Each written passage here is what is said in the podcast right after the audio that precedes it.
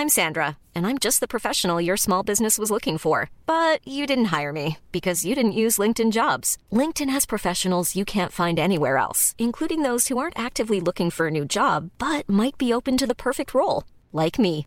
In a given month, over 70% of LinkedIn users don't visit other leading job sites. So if you're not looking on LinkedIn, you'll miss out on great candidates like Sandra. Start hiring professionals like a professional. Post your free job on linkedin.com/people today.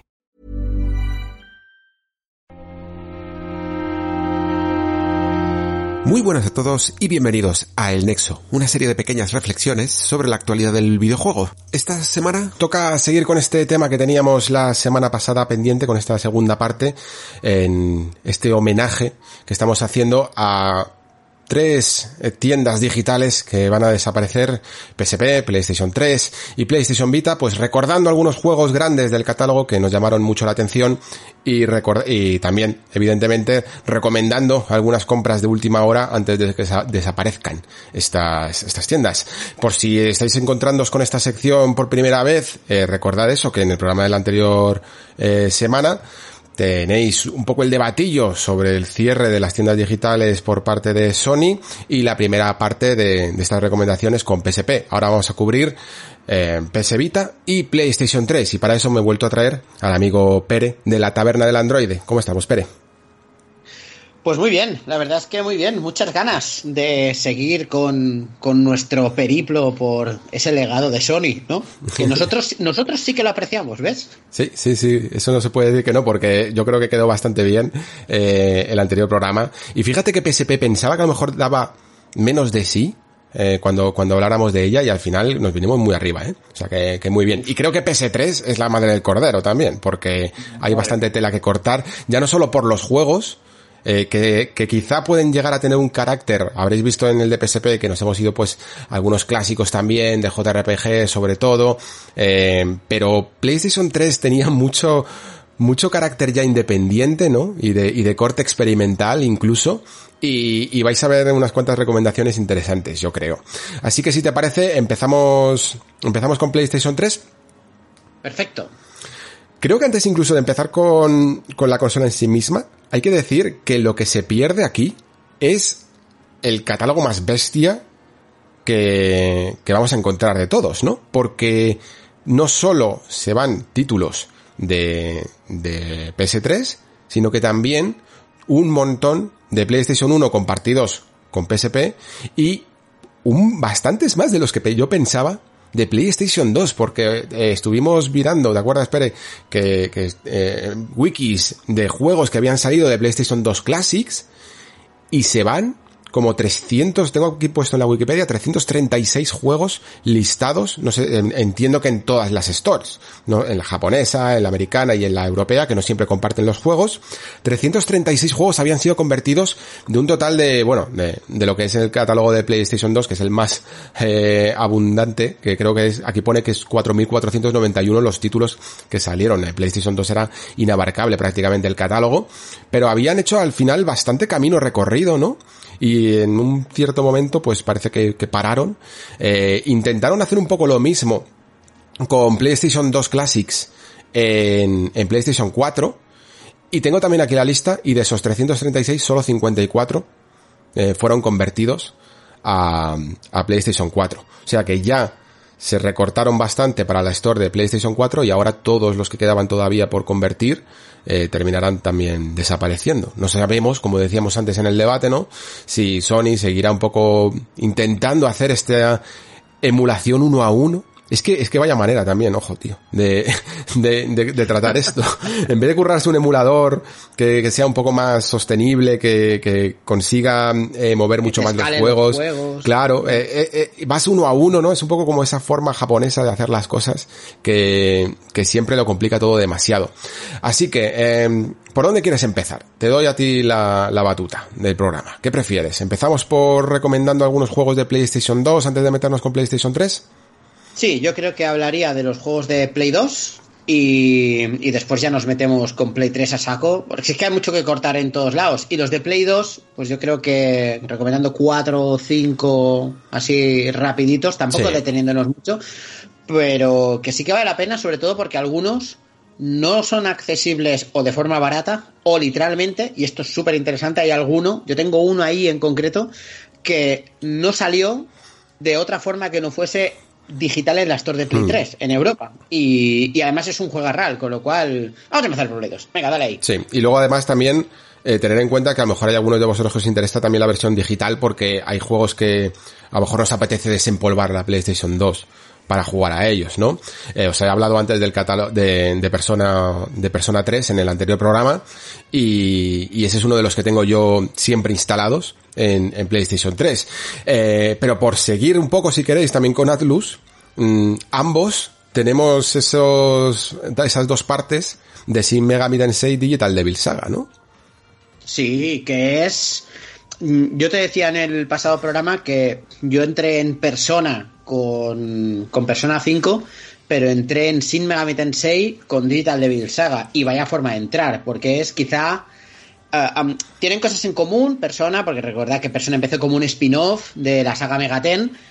Pero esto es uh, la historia más hardcore que yo he jugado en mi puñetera vida, ¿sabes? O sea, es. Son muy intensos, ¿eh? Estos juegos, ¿eh? Muy oscuros y muy intensos. Súper oscuro, súper tétrico, uh, difícil de entender, donde se mezcla ciencia, religión, es muy Evangelion en muchas cosas y, y a mí me, me, me, flipan los dos Digital Devil Saga, aunque tengo que advertiros que Digital Devil Saga 1, a pesar de estar muy bien, es el precio a pagar para llegar al que es la hostia que es Digital Devil Saga sí. 2, que realmente es como es como los Golden Sun, ¿no? Que son dos juegos uh, pero que realmente hmm. es uno, pues pues eso, pero súper recomendados, ¿eh? Sí, sí, sí, eh, era una etapa que conocía había gente que conocía evidentemente Sin Megami Tensei antes de Persona, pero es como esa etapa pre-Persona en la que todo, todo eran muy, muy oscuros con, con mundos apocalípticos y demoníacos, ¿no? Eh, entended que no vais a ver aquí un poco el, el estilo alegre, ¿vale? De la, de la saga Persona, sino todo lo contrario. Me, me encanta esta dualidad, sinceramente, que tiene la saga Sin Megami Tensei, es brutal porque es que es súper contrastada. Además es que es una, no sé si harán algunas ofertas de final de, de vida o algo así, molaría, ¿eh? eh ofertas de, ofertas de cierre, ¿no? de liquidación. Pero es, son dos juegos que yo conseguí tirados de precio. En una de estas ofertas que, ha habido siempre en la, en la Store, ¿eh? Los podéis conseguir muy, muy, muy baratos. Y no sé cuál es el precio oficial ahora mismo, no sé si eran 10 euros o 15 euros, pero, pero han estado tirados de precio muchas veces. Sí, y a, y a eso, mira, aprovecho para decir el drama que es encontrar los juegos hoy en día. ¿eh? Decías antes de la, la, única forma, literalmente, es irte a la wiki, como, como hemos hecho tú y yo, y mirar el juego que te interesa y poner el nombre exacto en el buscador, porque ya lo decíamos en el último programa, no hay etiquetas de clásicos de PlayStation 2, aunque está la etiqueta, no hay forma de seleccionarla. Uh, no hay una sección de clásicos de PlayStation 2 y de hecho um, hay algunos que los han quitado y no han dicho nada. Es decir, um, creo que es importante destacar algunos hoy nosotros para que mm. la gente, si los quiere ir a buscar, pues sepa dónde poner. O sea, sí. para esto buscad Digital Devil Saga y os sale, en pocas palabras. Sobre todo eso, si más allá de los que recomendemos, tirar de wiki de los juegos que están disponibles, porque intentar buscar cosas en la store de Play 3 con todas las actualizaciones que ha tenido para parecerse a la de Play 4, hace que vaya súper lenta. Es un tedio total y lo mejor es que hagáis los pasos mínimos e imprescindibles para comprar el juego, ya que ahora no los podéis comprar directamente desde un explorador de internet, ¿vale? Eh, continúo yo un poco con unos juegos que a mí me... no sé por qué, eh, los descubrí muy pronto en, bueno, no sé si muy pronto, pero sí que cuando conseguí la consola de PlayStation 2, eh, y que ni siquiera en su momento había jugado yo mucho a Ghosts and Goblins, que es la saga Máximo.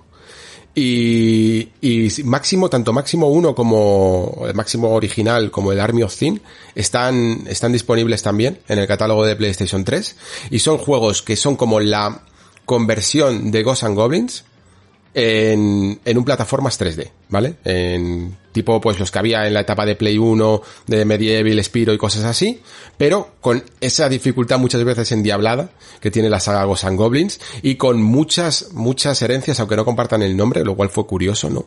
Pero muchas herencias, muchas inspiraciones de la saga ¿no? Que como eso de que llevas la armadura, ¿no? Que te dan un golpe y te quedas en calzoncillos y cositas así.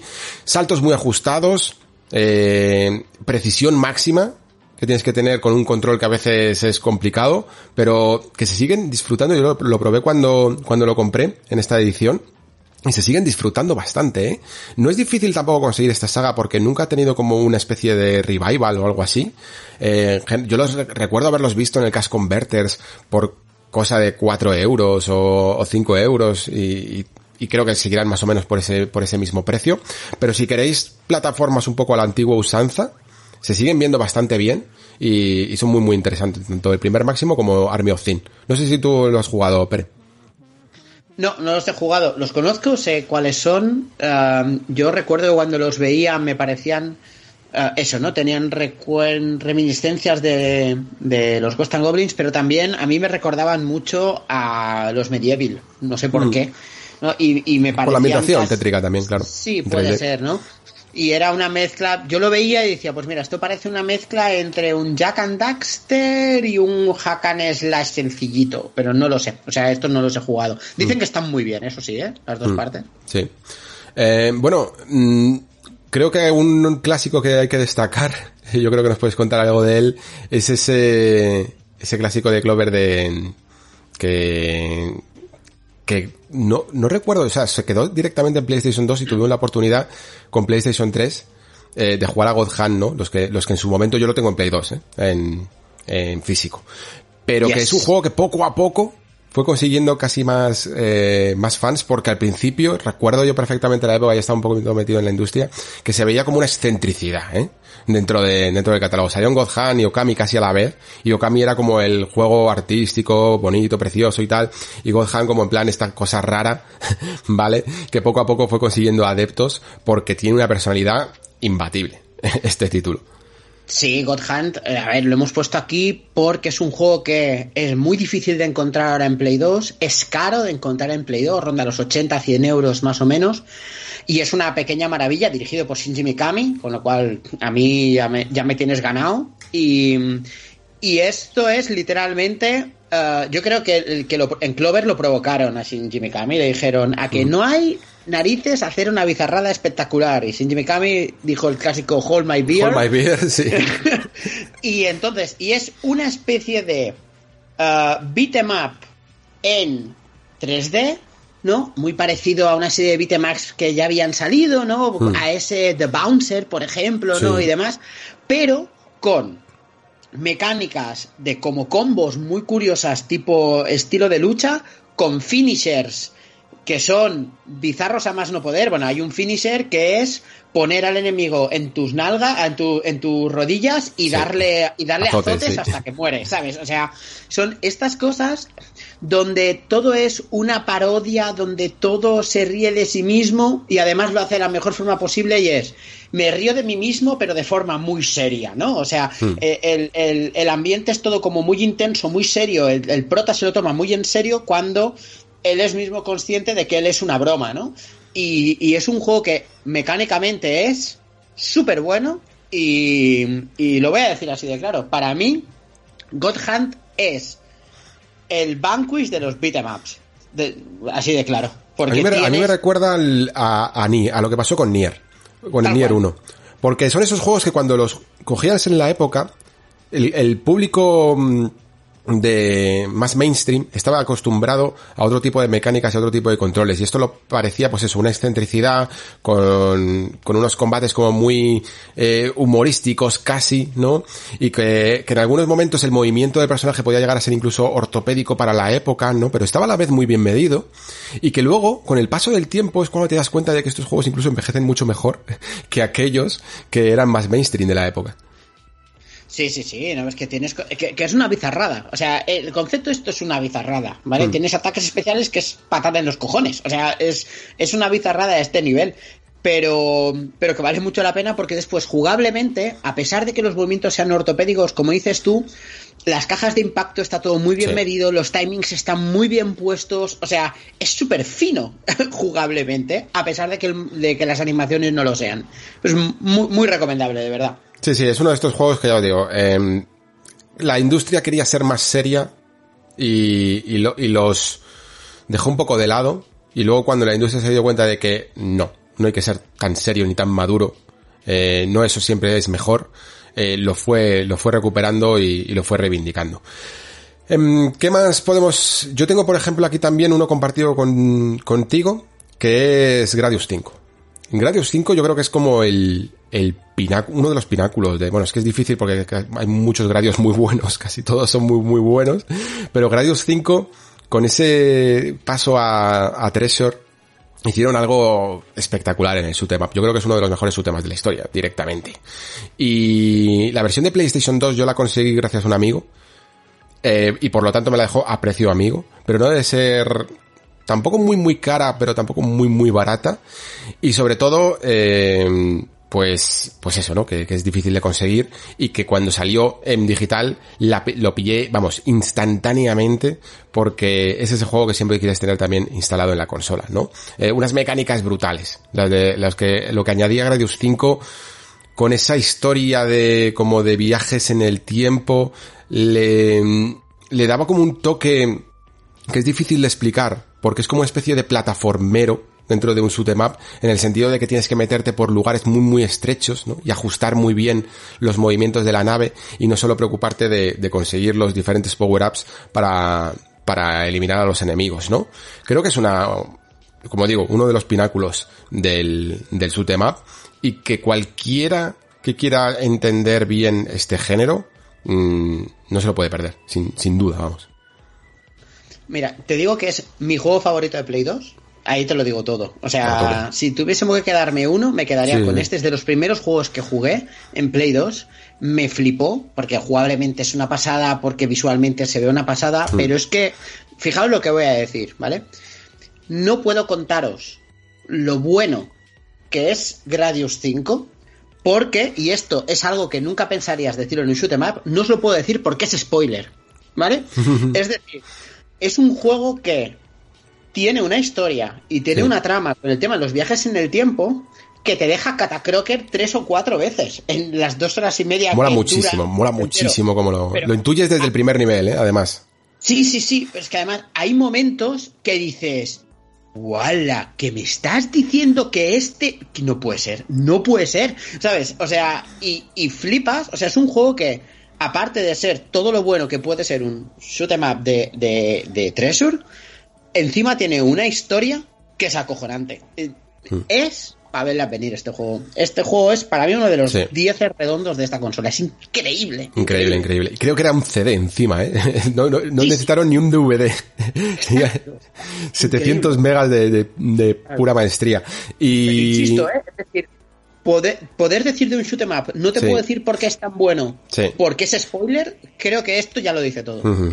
Y difícil, ¿eh? Difícil. Eh, hacértelo con un CC es, es para, para tirarte bien aprendiendo los patrones que es un juego de patrones y, y, hacerlo todo perfecto y no liarla con perder los power-ups porque probablemente signifique tu ruina, ¿vale? O sea que al final es algo de, de, aprendizaje puro, que es una de las mecánicas más tradicionales del videojuego, que más ha perdido y que más y por la que más vuelvo a estos títulos, ¿no? A los beatemaps y a, los shootemaps, porque son puro aprendizaje de cómo limpiar la fase de la manera más eficiente posible, porque es la única válida.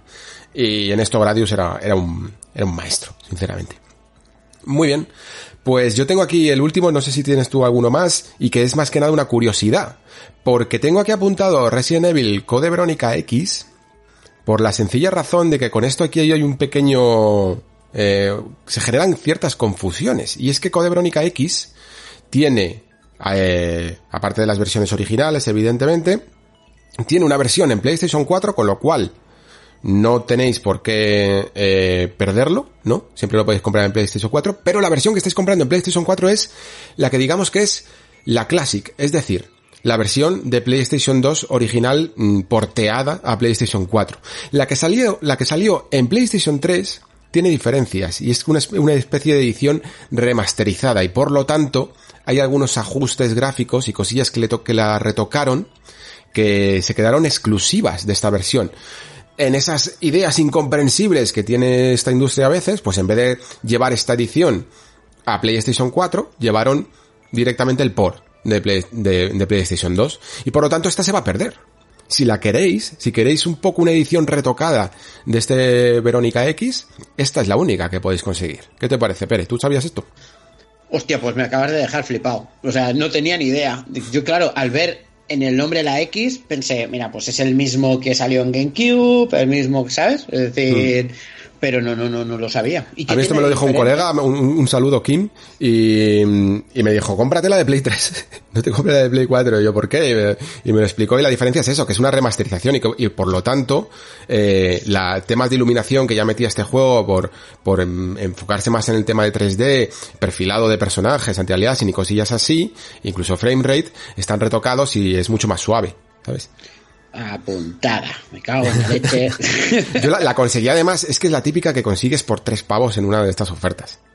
Qué bueno, qué bueno, mm. qué bueno, qué bueno. Yo tengo un juego más, Alex, y, es el, para mí es el gran juego que todo el mundo tiene que tener, y es Suicoden 3. Porque Suicoden 3 es un JRPG que salió para Play 2, el único Suicoden que no ha llegado a Europa, y la única forma en que llegó fue en la tienda digital de Play 3. Y Suicoden 3 es un juego espectacular. Se separa de los Suicoden clásicos tanto a nivel visual como a nivel de estructura de, JRPG. Ya sabes, los Suicoden que podías tener como muchísimos personajes hmm. y, tenías una base y demás. Esto no, aquí se acerca más a la estructura Wild Arms, es decir, tres historias que vas jugando, y esto es muy guay, porque las vas jugando Um, son tres personajes, entonces tú haces un capítulo con un personaje y después puedes decidir seguir con ese personaje o saltar a un capítulo de los otros dos personajes.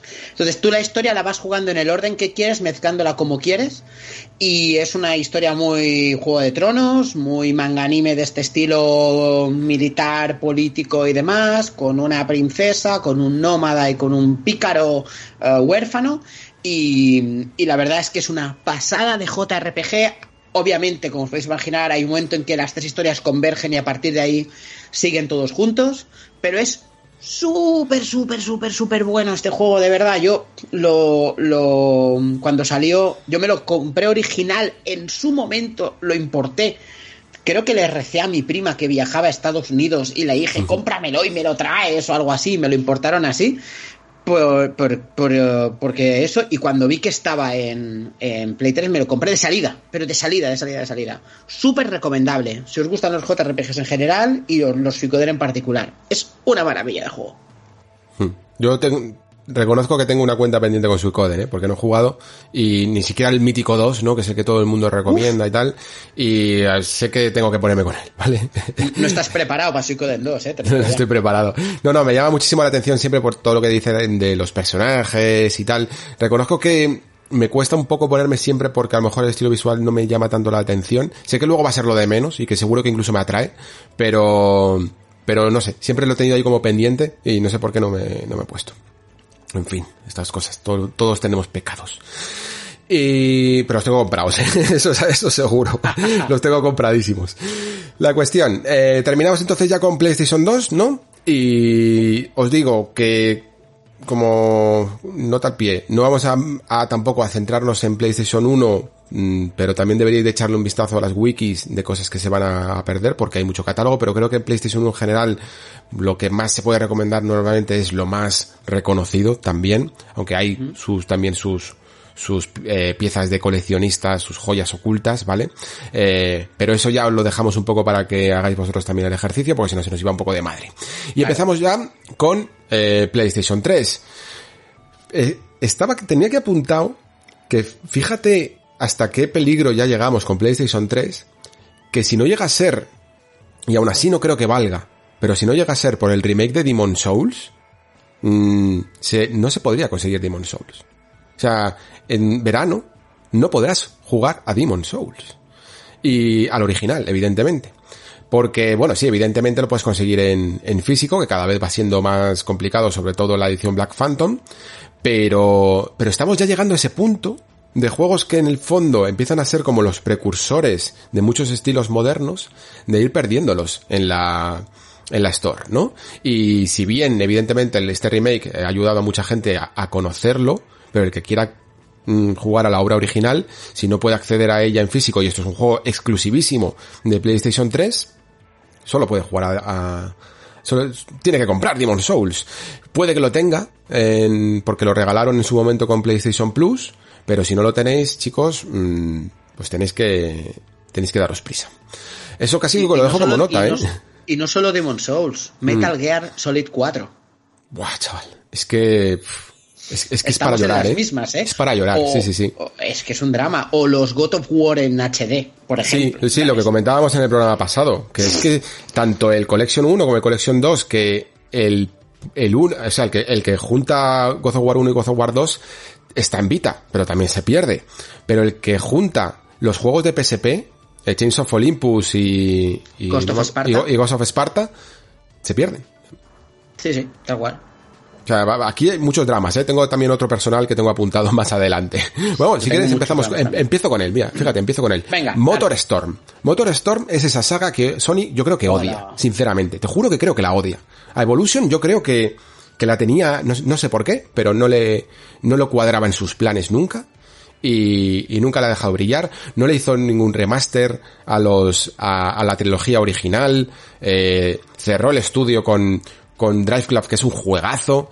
Y, y además eh, se perderán, eh, aparte de que, bueno, evidentemente los tienes en formato físico, pero se perderán un montón de versiones extrañas que salieron de, de esta franquicia, ¿no? Salió Arctic para PSP, eh, salió este MotorStorm RC para PlayStation 3 y, y PlayStation Vita. de, del primer, de la primera jornada del catálogo, que es como una versión un poco de top-down racer, ¿no? De tipo como por control remoto, ¿no? De, de ahí el RC. Y se pierde hasta una versión rarísima que sacaron de Motor Store Pacific Rift, que se llamaba 3D Rift, de esa época loca que le dio a los videojuegos por la eh, estereoscopía, no sé si te acuerdas, de las televisiones 3D con, Sí. de gafas.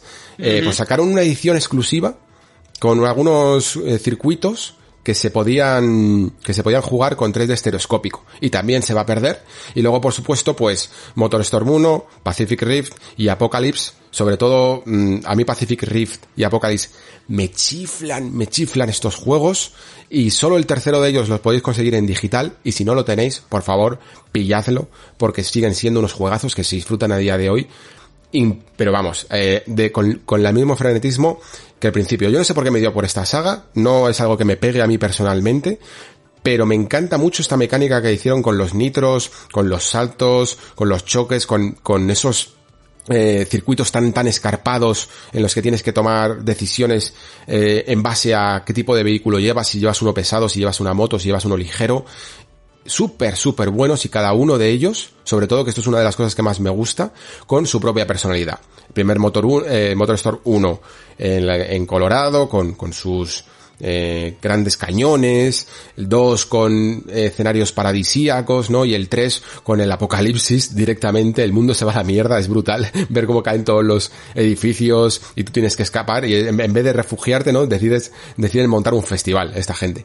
Y, y maravilloso, ¿eh? Maravilloso los scripts que tiene este juego en particular. Una saga recomendadísima, toda, toda ella. Eh, haceos, haceos con, con todos, si podéis, a poco que os gusten los racers, porque vais a encontrar aquí un soplo, un soplo importante. Totalmente, ¿eh? Totalmente. Buenísimos, buenísimos, buenísimos. Buenísimos, buenísimos. Creo que te voy a dejar este que apunté yo, pero creo que es totalmente tuyo, que es Venga. Papetier. Espero no equivocarme, ¿eh? pero me parece que tú Papetier le tenías eh, muy... eras un enamorado. Yo soy un enamorado. Además, ¡fua! Además hoy es que, fíjate, el día que grabamos sale la noticia que el director de Papeteer eh, abandona el Japan Studio, ¿sabes? O sea, es que es, es lo que nos faltaba ya. Mucho Japan Studio hay aquí, ¿eh? Te digo en esta Sí, lista. sí, sí, sí. Es que es una pasada. Mira, Puppeteer es un juego que es. También se podía jugar en 3D estereoscópico, importante, ¿de acuerdo? Con lo cual debía ser, yo no lo juego nunca, pero debía ser un espectáculo, porque es un teatro de marionetas jugable, en el cual tú llevas un personaje que tiene unas tijeras como herramienta principal, se, se desarrolla mucho al estilo de un Little Big Planet a nivel Sí. jugable, ¿no? Sí. con la característica que tú te puedes ir cambiando la cabeza y tienes cabezas diferentes y cada cabeza pues te da habilidades diferentes. Pero por la ambientación, por lo bonito, es un juego que es súper experimental, que, insisto, eh, eh, es, el juego es consciente y los personajes del juego son conscientes que están en un teatro de marionetas y te hacen guiños y se quedan mirando a la cámara y, y demás, que, que son. Que, que, es, que es espectacular. De verdad, es un juego súper experimental, súper raro, um, súper único y, y, es de esas cosas que se pierden con el Japan Studio. Pero experimental se... con mecánicas sólidas, ¿eh? Porque luego era un buen sí, plataformas que tenía sus puzzles, tenía sus combates, tenía sus patrones en los combates y debilidades y luego sobre todo el juego con la tijera que te permitía ir, ir, en vertical por el escenario, no sé qué, eh, tenías que darle en el momento adecuado y quitando a lo mejor cosas de la época como los Quick Time Events y cosillas así que a día de hoy ya sobrarían, es un juego que me parece que que se sostiene mucho en el tiempo, tanto mecánicamente como gráficamente, que es una pasada. El, el estilo del diseño artístico y la iluminación es brutal. Este juego con una remasterización sería increíble. Y que, y además, creo que es uno de los, de toda la lista, es el, el que mejor ejemplifica lo que se va a perder. Sinceramente, porque tú ahora mismo ves un tráiler o te pones una review de, del juego en YouTube y te atrae y te atrae y te, y te, y te pasa por un juego actual. Te lo digo sí. tal cual. Sí, sí, sí, porque además es por eso, por la originalidad, por las buenas ideas que tenía. Fíjate si es, si jugablemente es fino, que mucha gente lo comparaba con Dynamite Heady, que es ese plataforma. Mm, sí, de, clásico de, de también. Exacto, ¿no? Así que imagínate, es, es, está muy bien. Y sobre todo por eso, ¿no? No solo por lo jugablemente que es, sino por el carácter y la personalidad tan únicos que tiene este juego. Insisto, yo no lo jugué nunca en 3D, pero, pero te, te prometo, ¿eh? Que si veo una tele pequeñita en 3D barata, es para pillársela y probarlo, ¿eh? Mm. Porque... Qué rabia me da esto de, la, de lo del 3D estereoscópico porque es algo que evidentemente han quitado de todas las teles. Yo tuve una, y tuve y tuve las gafas, jugué a Prince of Persia al HD Trilogy y la verdad es que es un efecto muy resultón, ¿eh? O sea, es algo que, que me da un poco de pena, o sea, evidentemente no lo iba a usar todos los días, pero me, es como que me da un poco de pena haberlo perdido, porque con algunos juegos era muy llamativo, la verdad, lo que se podía hacer. Eh, qué guay. Mm. Sí. Pues hay muchos juegos así, de este corte, que vamos a tratar hoy, y el siguiente más o menos creo que se podría, que, que es del mismo estilo, que es este Rain. Eh, Rain es como un juego mmm, muy sencillito y también muy como muy artístico, ¿no? Que, que, intenta más conseguir ciertas sensaciones, ¿no? Y ciertos estados de ánimo que, que ser un juego puro de mecánicas, ¿no? Pero que aún así lo intenta hacer por medio de una mecánica bastante original, como es el hecho de que hay una especie de ciudad eh, eternamente nocturna, eternamente lluviosa casi, que, que los personajes son como invisibles, ¿no? Y solo cuando les toca la lluvia puedes ver su silueta, ¿no? Y el juego utiliza esta mecánica para muchas formas, para muchas cosas, para poder navegar, para poder resolver puzzles, para poder eh, resolver ciertas plataformas y ciertas situaciones que tienes que mover objetos para poder avanzar y también incluso pues para enfrentarte a enemigos casi como una especie de mm, juego de survival en el que hay un enemigo que te está buscando y tú te tienes que esconder, pues si consigues ponerte a lo mejor parapetado en un lugar donde no hay lluvia, eh, te escondes, te vuelves invisible y el enemigo no puede detectarte, ¿no? Y poco a poco pues va como hilando una pequeña historieta, ¿no? En el que vamos siguiendo a unos personajes y tal. Y no es que sea nada, o sea, tú lo ves, ves un tráiler, eh, la explicación que te estoy diciendo yo un poco así con, con la mecánica de la lluvia y tal, y te imaginas algo muy muy resultón, muy interesante y creo que a lo mejor nunca llega a evolucionar sus mecánicas en el sentido de los puzzles, de los enfrentamientos con los enemigos, eh, más allá de ese game loop que crea al principio, ¿no? Es como muy reiterativo, pero que como tampoco es que dure mucho y tal, pues se va consiguiendo. Al final, el juego tiene ciertos toques más surrealistas que le quedan bien y, y te va ganando un poquito más por eso, ¿no? Por la ambientación y por la y por la originalidad de su propuesta. Es un juego que creo que, re, que regalaron también en PlayStation Plus, si no me equivoco. Yo creo que lo tengo de ahí. Eh, pero si no lo tenéis, si no lo pillasteis en su momento, pues pilladlo también antes porque es eh, completamente exclusivo de PlayStation 3. No hay, creo, otra manera, porque, otra forma, porque no sé si era del Japan Studio también, o de un estudio adyacente de Sony o algo así, y, y no salió nunca más allá de, de esta plataforma. No sé si lo has jugado tú, Pere. No, tampoco, tampoco he jugado a Rain. Hmm. Y es de esos que. ¿Sabes ese típico juego que dices, ostras, cuando salga me lo tengo que jugar porque parece sí. súper bonito y le perdí sí, la al pista? final no te pones, sí. Y, y, nunca me he puesto. pero... No es, no es obligatorio, pero sí que es curioso de, de mantener. Es un juego de esos que, que duele que desaparezca, sinceramente. Sí, sí, sí, sí, sí. Sí. Como duele también el otro que tenía aquí apuntado, que es Tokyo Jungle. ¿Este lo has jugado? No, no lo he jugado, y pero cuando me lo describiste el otro día dije yo, ¿por qué no he jugado estas cosas? Me cago Yo, en la leche. yo no jugué, yo, yo no jugué de- a nivel de pasármelo, ¿vale? Pero era, era de locos este juego. O sea, para que os hagáis una idea, los que no lo tengáis en la mente, eh, Tokyo Jungle es como una idea loca del Japan Studio de, de que el mundo se ha ido a la mierda. Estamos en un apocalipsis del que la naturaleza ha conquistado de nuevo las ciudades, ¿no? Y por lo tanto, pues como los humanos han desaparecido, los animales quedan sueltos eh, y van por las calles de, de un Tokio posapocalíptico eh, haciendo luchas de poder, ¿no? Entre, entre las distintas clases y distintas razas de animales que tienes disponible, ¿no? Y había como dos modos, uno que era eh, aventura, que te contaba un poco la historia y podías ir extrañamente recogiendo documentos, ¿vale? Para saber un poco lo que había pasado.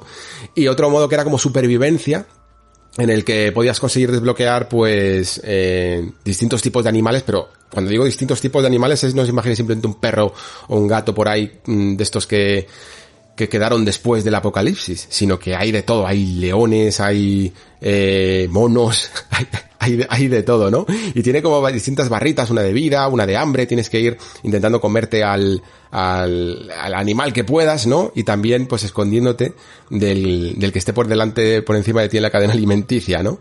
Una bizarrada brutal, pero que era muy divertido, que mezclaba así un poco de, pues eso, de, de, acción en algunos casos, con incluso algunas cosillas de sigilo y cosas de aventura, en momentos un poco plataformeros cuando subías por algunos edificios, y sobre todo con esa personalidad mmm, de, de, un estudio con, nom, con renombre, ¿no? Y que le dejaron, y que, y que en ese momento raro, porque si os fijáis todo lo que estamos hablando del Japan, en la etapa de PlayStation 3, es que les dejaban hacer cualquier bizarrada. En serio. O sea, de, también gracias a, a ellos tuvimos Mm, lo que he comentado antes, ¿no? Ese apoyo a From con, con Demon Souls. Lo tenían como un estudio mm, adyacente porque la necesidad de tener a uno en Japón y les dejaban hacer locuras eh, y géneros completamente dispares, ¿no? Creo que tú tienes tú también por ahí alguno apuntado. Eh, Tokyo Jungle es de esos que también solo salió en PlayStation 3 y si no lo consigues ahí, eh, se perderá para, se perderá para siempre. Así que echarle aunque sea un vistazo a un tráiler también, alguna review, porque, porque os puede llamar la atención. Eso sí, este es más bizarro, ¿eh? Este no, no entra tanto por los ojos como Papetier o como incluso Rain, pero luego es muy, muy cachondo, muy divertido y es buen juego, ¿eh? En serio. Es, es, a nivel mecánico es muy, muy buen juego. Vaya, mm. pues este le tendré que echar un ojo, ¿eh? Porque yo te lo digo, cuando me lo escribiste el otro día flipaba en colores con lo que me estabas contando. sí, sí, sí, fue uno de esos que en su momento fue bastante sonado, yo me acuerdo mucho de él. Bueno, pues vamos con, con unos pocos juegos tuyos que tengo aquí apuntados así en Ristra, que es eh, Drakengard 3. ¿Me has apuntado aquí Drakengard 3? A ver, sí, cuéntame por qué. Te voy a hacer aquí un combo finish, porque te voy a hacer un 2 por 1 fácil, ¿vale? El Venga. primero es, obviamente, Drakengard 3. Primero porque, porque es un juego que, es decir, a, dentro de tres semanas más o menos sale el remake de Nier, ¿ok? Sí. Uh, Nier Automata está a tope uh, a nivel de popularidad, etcétera, etcétera. Vale, pues la saga completa de Nier son Drakengard 1, Drakengard 2, Nier y Nier Automata, ¿vale? Y, y, creo que tiene relevancia suficiente como para que esté aquí. Drakengard 3 es un juego que creo que, no sé si llegó a salir en físico en Europa y si llegó a salir Uh, cuesta muchísimo, muchísimo, muchísimo de encontrar. Yo no lo he visto en mi vida. Y, y, es un juego que, dentro de que jugablemente es casi un Dynasty Warriors 8, um, la historia es la hostia. La historia es Yokotaro pura, ¿sabes? Es, es que es muy de ese estilo. Y, y está súper bien. De hecho, cuando veáis una chica con una flor en el ojo, en Nier sí. entenderéis muchas cosas y lloraréis de emoción si habéis jugado a Drakengard 3, ¿no? Y es un juego que es verdad que jugablemente es un poco pochez, pero que vale muchísimo, muchísimo, muchísimo la pena si quieres sumergirte en ese universo tan único, maravilloso y especial que tiene Yoko Taro, ¿vale? Y, y a mí me parece me parece uno de esos que, que, que se van a perder también y, y- y me pone triste. Sí. No sé si tú lo has jugado. No, no lo he jugado, no lo he jugado. Eh, no he jugado a ningún Drakengard, si te digo, soy sincero. Creo que jugué en su momento un poco al primero, eh, pero no lo, no lo terminé nunca. Eh, El primero es tan malo que asusta, ¿eh? Te lo digo ya, Sí. ¿eh? No sé si Drakengard 3 gana un poco más en eso. Lo que sí que creo que tengo entendido es que aunque evidentemente si eres muy muy fan de Nier vas a conseguir guiños, eh, homenajes, inspiraciones y, y- y conexiones también en la trama, pero que tampoco es que sea eh, súper súper obligatorio jugarlo, ¿no? Es más No, bien una no, especie de prólogo de una parte de, de la timeline, ¿no? De- del mundo de Nier. Son miles de años antes, principalmente.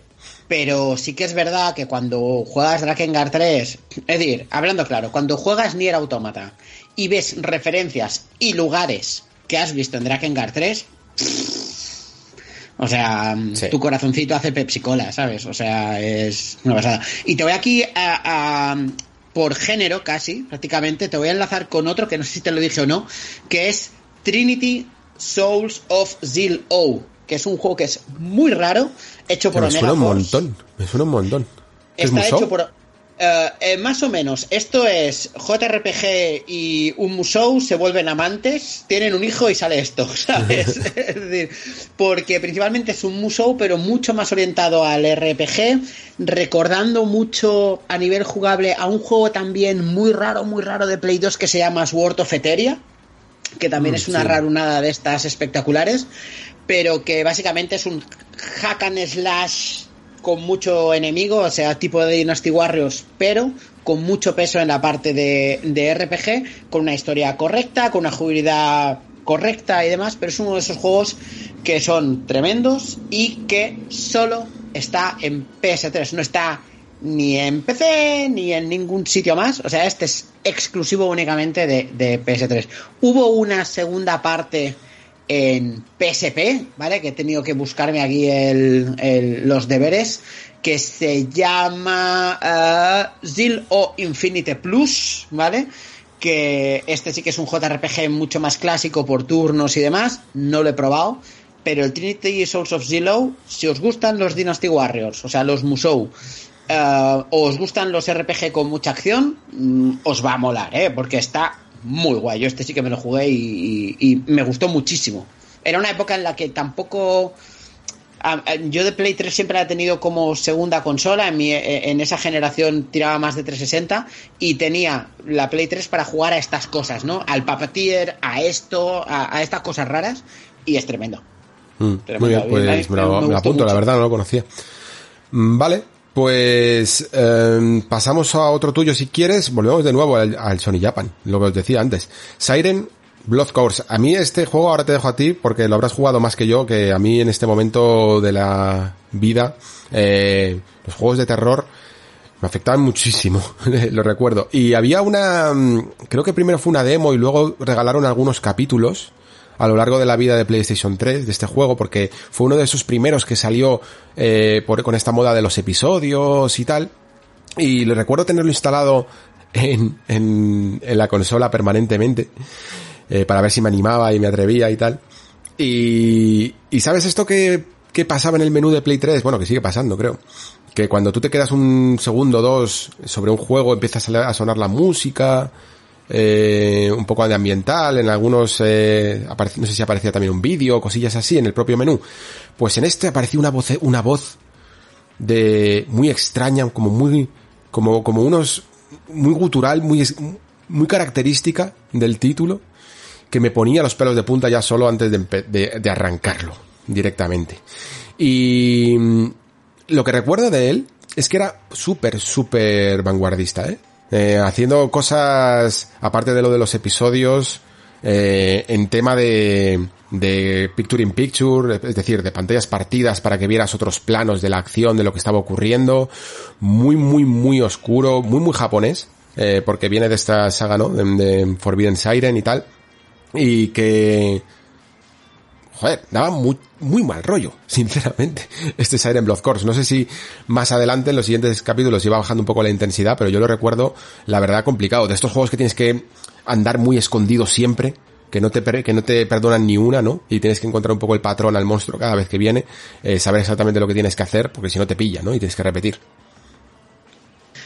Sí, es que a ver, Siren es un juego que estaba súper adelantado a su tiempo. Es decir, yo es el primer juego episódico. Hasta gráficamente, ¿eh? Hasta gráficamente. Sí, sí, sí, Es que, bueno, venía de los de los Siren de Play 2, que las caras de los juegos de Siren de Play 2 eran para verlos, ¿eh? O sí, impresionante. Eh, o sea, era en plan de fotorrealismo, en plan, ¿estamos majaretas o qué?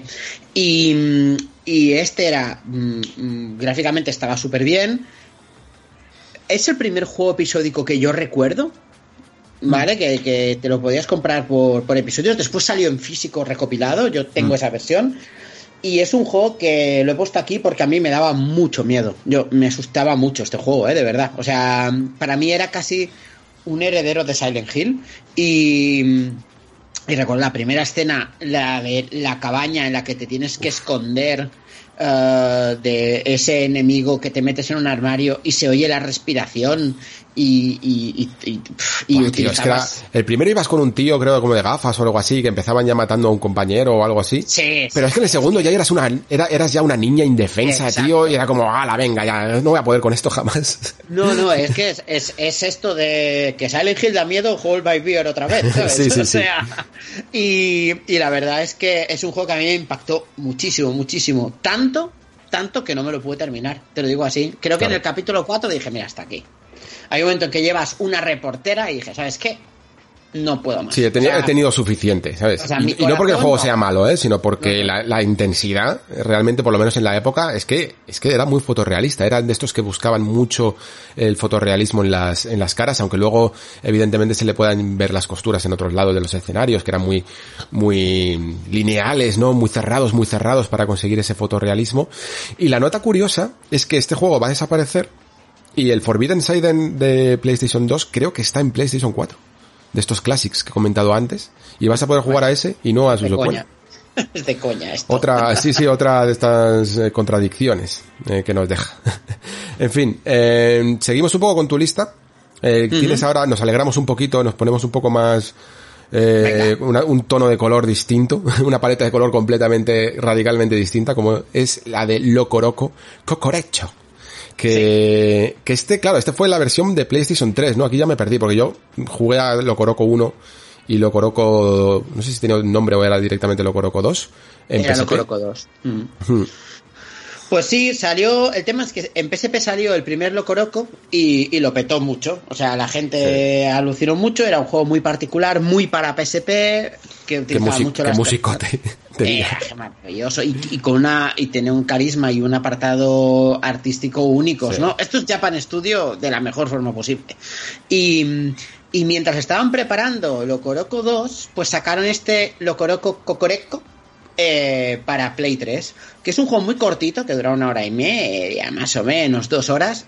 Y hay mucha gente que lo, lo tildaba como de fondo de pantalla interactivo porque tenía mucho menos dinamismo que, que Locoroco, pero era una versión experimental más, si se puede, de lo que era un Locoroco, porque en lugar de llevar a Locoroco llevas a Cocoreco, que es una especie de mariposa y lo que haces es despertar a los locorocos y apretando un botón haces una especie de sonido que en pantalla se representa como con un círculo y, entonces los despiertas y te empiezan a seguir, ¿no? Y entonces los tienes que hacer llegar al final del nivel, moviéndote tú, haciendo que te sigan. Puedes además moviendo el six axis en esa época, os recuerdo, ¿eh? que no era el DualShock 3, era el six axis, inclinabas la pantalla igual para ayudarles a moverse y demás, y aquí entraban locorocos de diferentes colores, plataformas, zonas más difíciles de superar y demás. Es un juego que es súper divertido y si os gustan los locoroco, pues esto es más con un toquecito un poco diferente, pero que es muy, guay, la verdad, ¿eh? es muy divertido este juego. Sin duda, sin duda. Pues yo esto me lo apunto porque yo creo que salió una demo o algo, porque a mí ahora que lo dices sí que me suena recordar que se vendía como en plan, bueno, la versión HD de Locoroco que permite como eh, más cosas en pantalla, ¿no? Con una definición mucho mejor que la que tenían en PSP y, y se notaba, ¿no? Que había como muchos elementos. Y yo que sí, yo lo debí de jugar de alguna manera, debió de ser una demo. Porque es que había un montón, un porrón de demos, ¿eh? Al principio de, sí, de Play que, 3, la verdad. Que la coña es que Locoroco está en Play 4 ¿vale? Y este no, por ejemplo. También. Otra, otra vez, otra vez, otra contradicción. Muy bien, pues este siguiente sí que no tengo ni idea de cuál es. Aquí me has dejado completamente de piedra. Eh, Critter Crunch. Vamos a ver de Critter Crunch. Critter Crunch es un juego de puzzles de un estudio que es el juego que es fetiche para mí. Ayer Kaira de la Taberna me dice, pero está en PC. Dije, ah, pues mira, no lo sabía, así que lo podéis jugar en PC. Pero Critter Crunch está hecho por Capybara. ¿Vale? Sí, sí. Y es un juego de puzzles muy parecido. Esto es la versión prototípica de lo que después se convirtió en un juego que se llamaba Might and Magic Clash of Heroes, ¿vale? Que es ah, un juego muy guay, que está también en Play 3 y demás, hay una versión, en la versión de DS es la buena. Pero esto vendría a ser un juego en el que tú llevas un bichito de color, mm, una especie de peluche de color anaranjado, que tienes que coger, eh, o sea, tienes como columnas de insectos y tienes que con la lengua los coges y después los puedes escupir y tienes que hacer grupos de insectos para eliminarlos, ¿no? Entonces cuando caen, te los comes, los eliminas, se caen, te los comes y se los das a, tu bebé, que al, peluche bebé que está ahí al lado y lo tienes que alimentar, ¿no? Eh, y, es un juego que es de puzzles tipo columns para que nos entendamos o tipo puzzle bobble de, hmm. ese tipo de juegos que es súper divertido, que están como muy bien hechos, como muy sólido, es una rarunada que no conoce nadie, pero es de capibara y esto hay que jugarlo. Así sí, sí, sí, me lo voy a apuntar, la verdad, me ha gustado. Muy bien, pues me cuelo yo entonces ahora eh, con una... Lo, tengo aquí apuntado un poco por... Más que nada por remarcar otra de estas cosas que, fueron pasando eh, a lo largo de la vida de la Store y que, claro, no se, mm, no se habla tanto a lo mejor porque nos han sonado como que directamente la Store cierre, ¿no? Que es los juegos desaparecidos.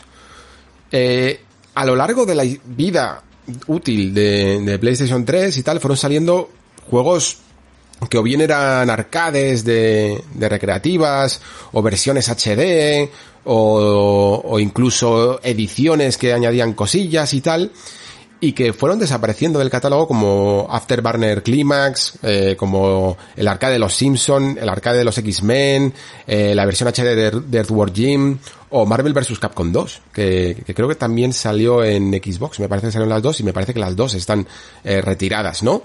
No se sabe muy bien por qué se retiraron estos juegos y cada vez van, queda, eh, iban desapareciendo y quedaron algunos por ahí perdidos, ¿no? Entre ellos, yo os diría que os, que os hagáis, porque bueno, quizá más adelante a lo mejor en PlayStation 4 o en Switch o en, la, o en Xbox o en donde sea vuelven a aparecer, pero es que nunca sabemos, ¿no? Eh, si van, si van a salir o no van a salir. Y de momento siguen subidos Daytona USA y DuckTales Remastered. Que además creo que con algunos de estos remastered, no sé, si, si no es el de DuckTales será el de Mickey, ¿no? También se quitaron de, de la Store.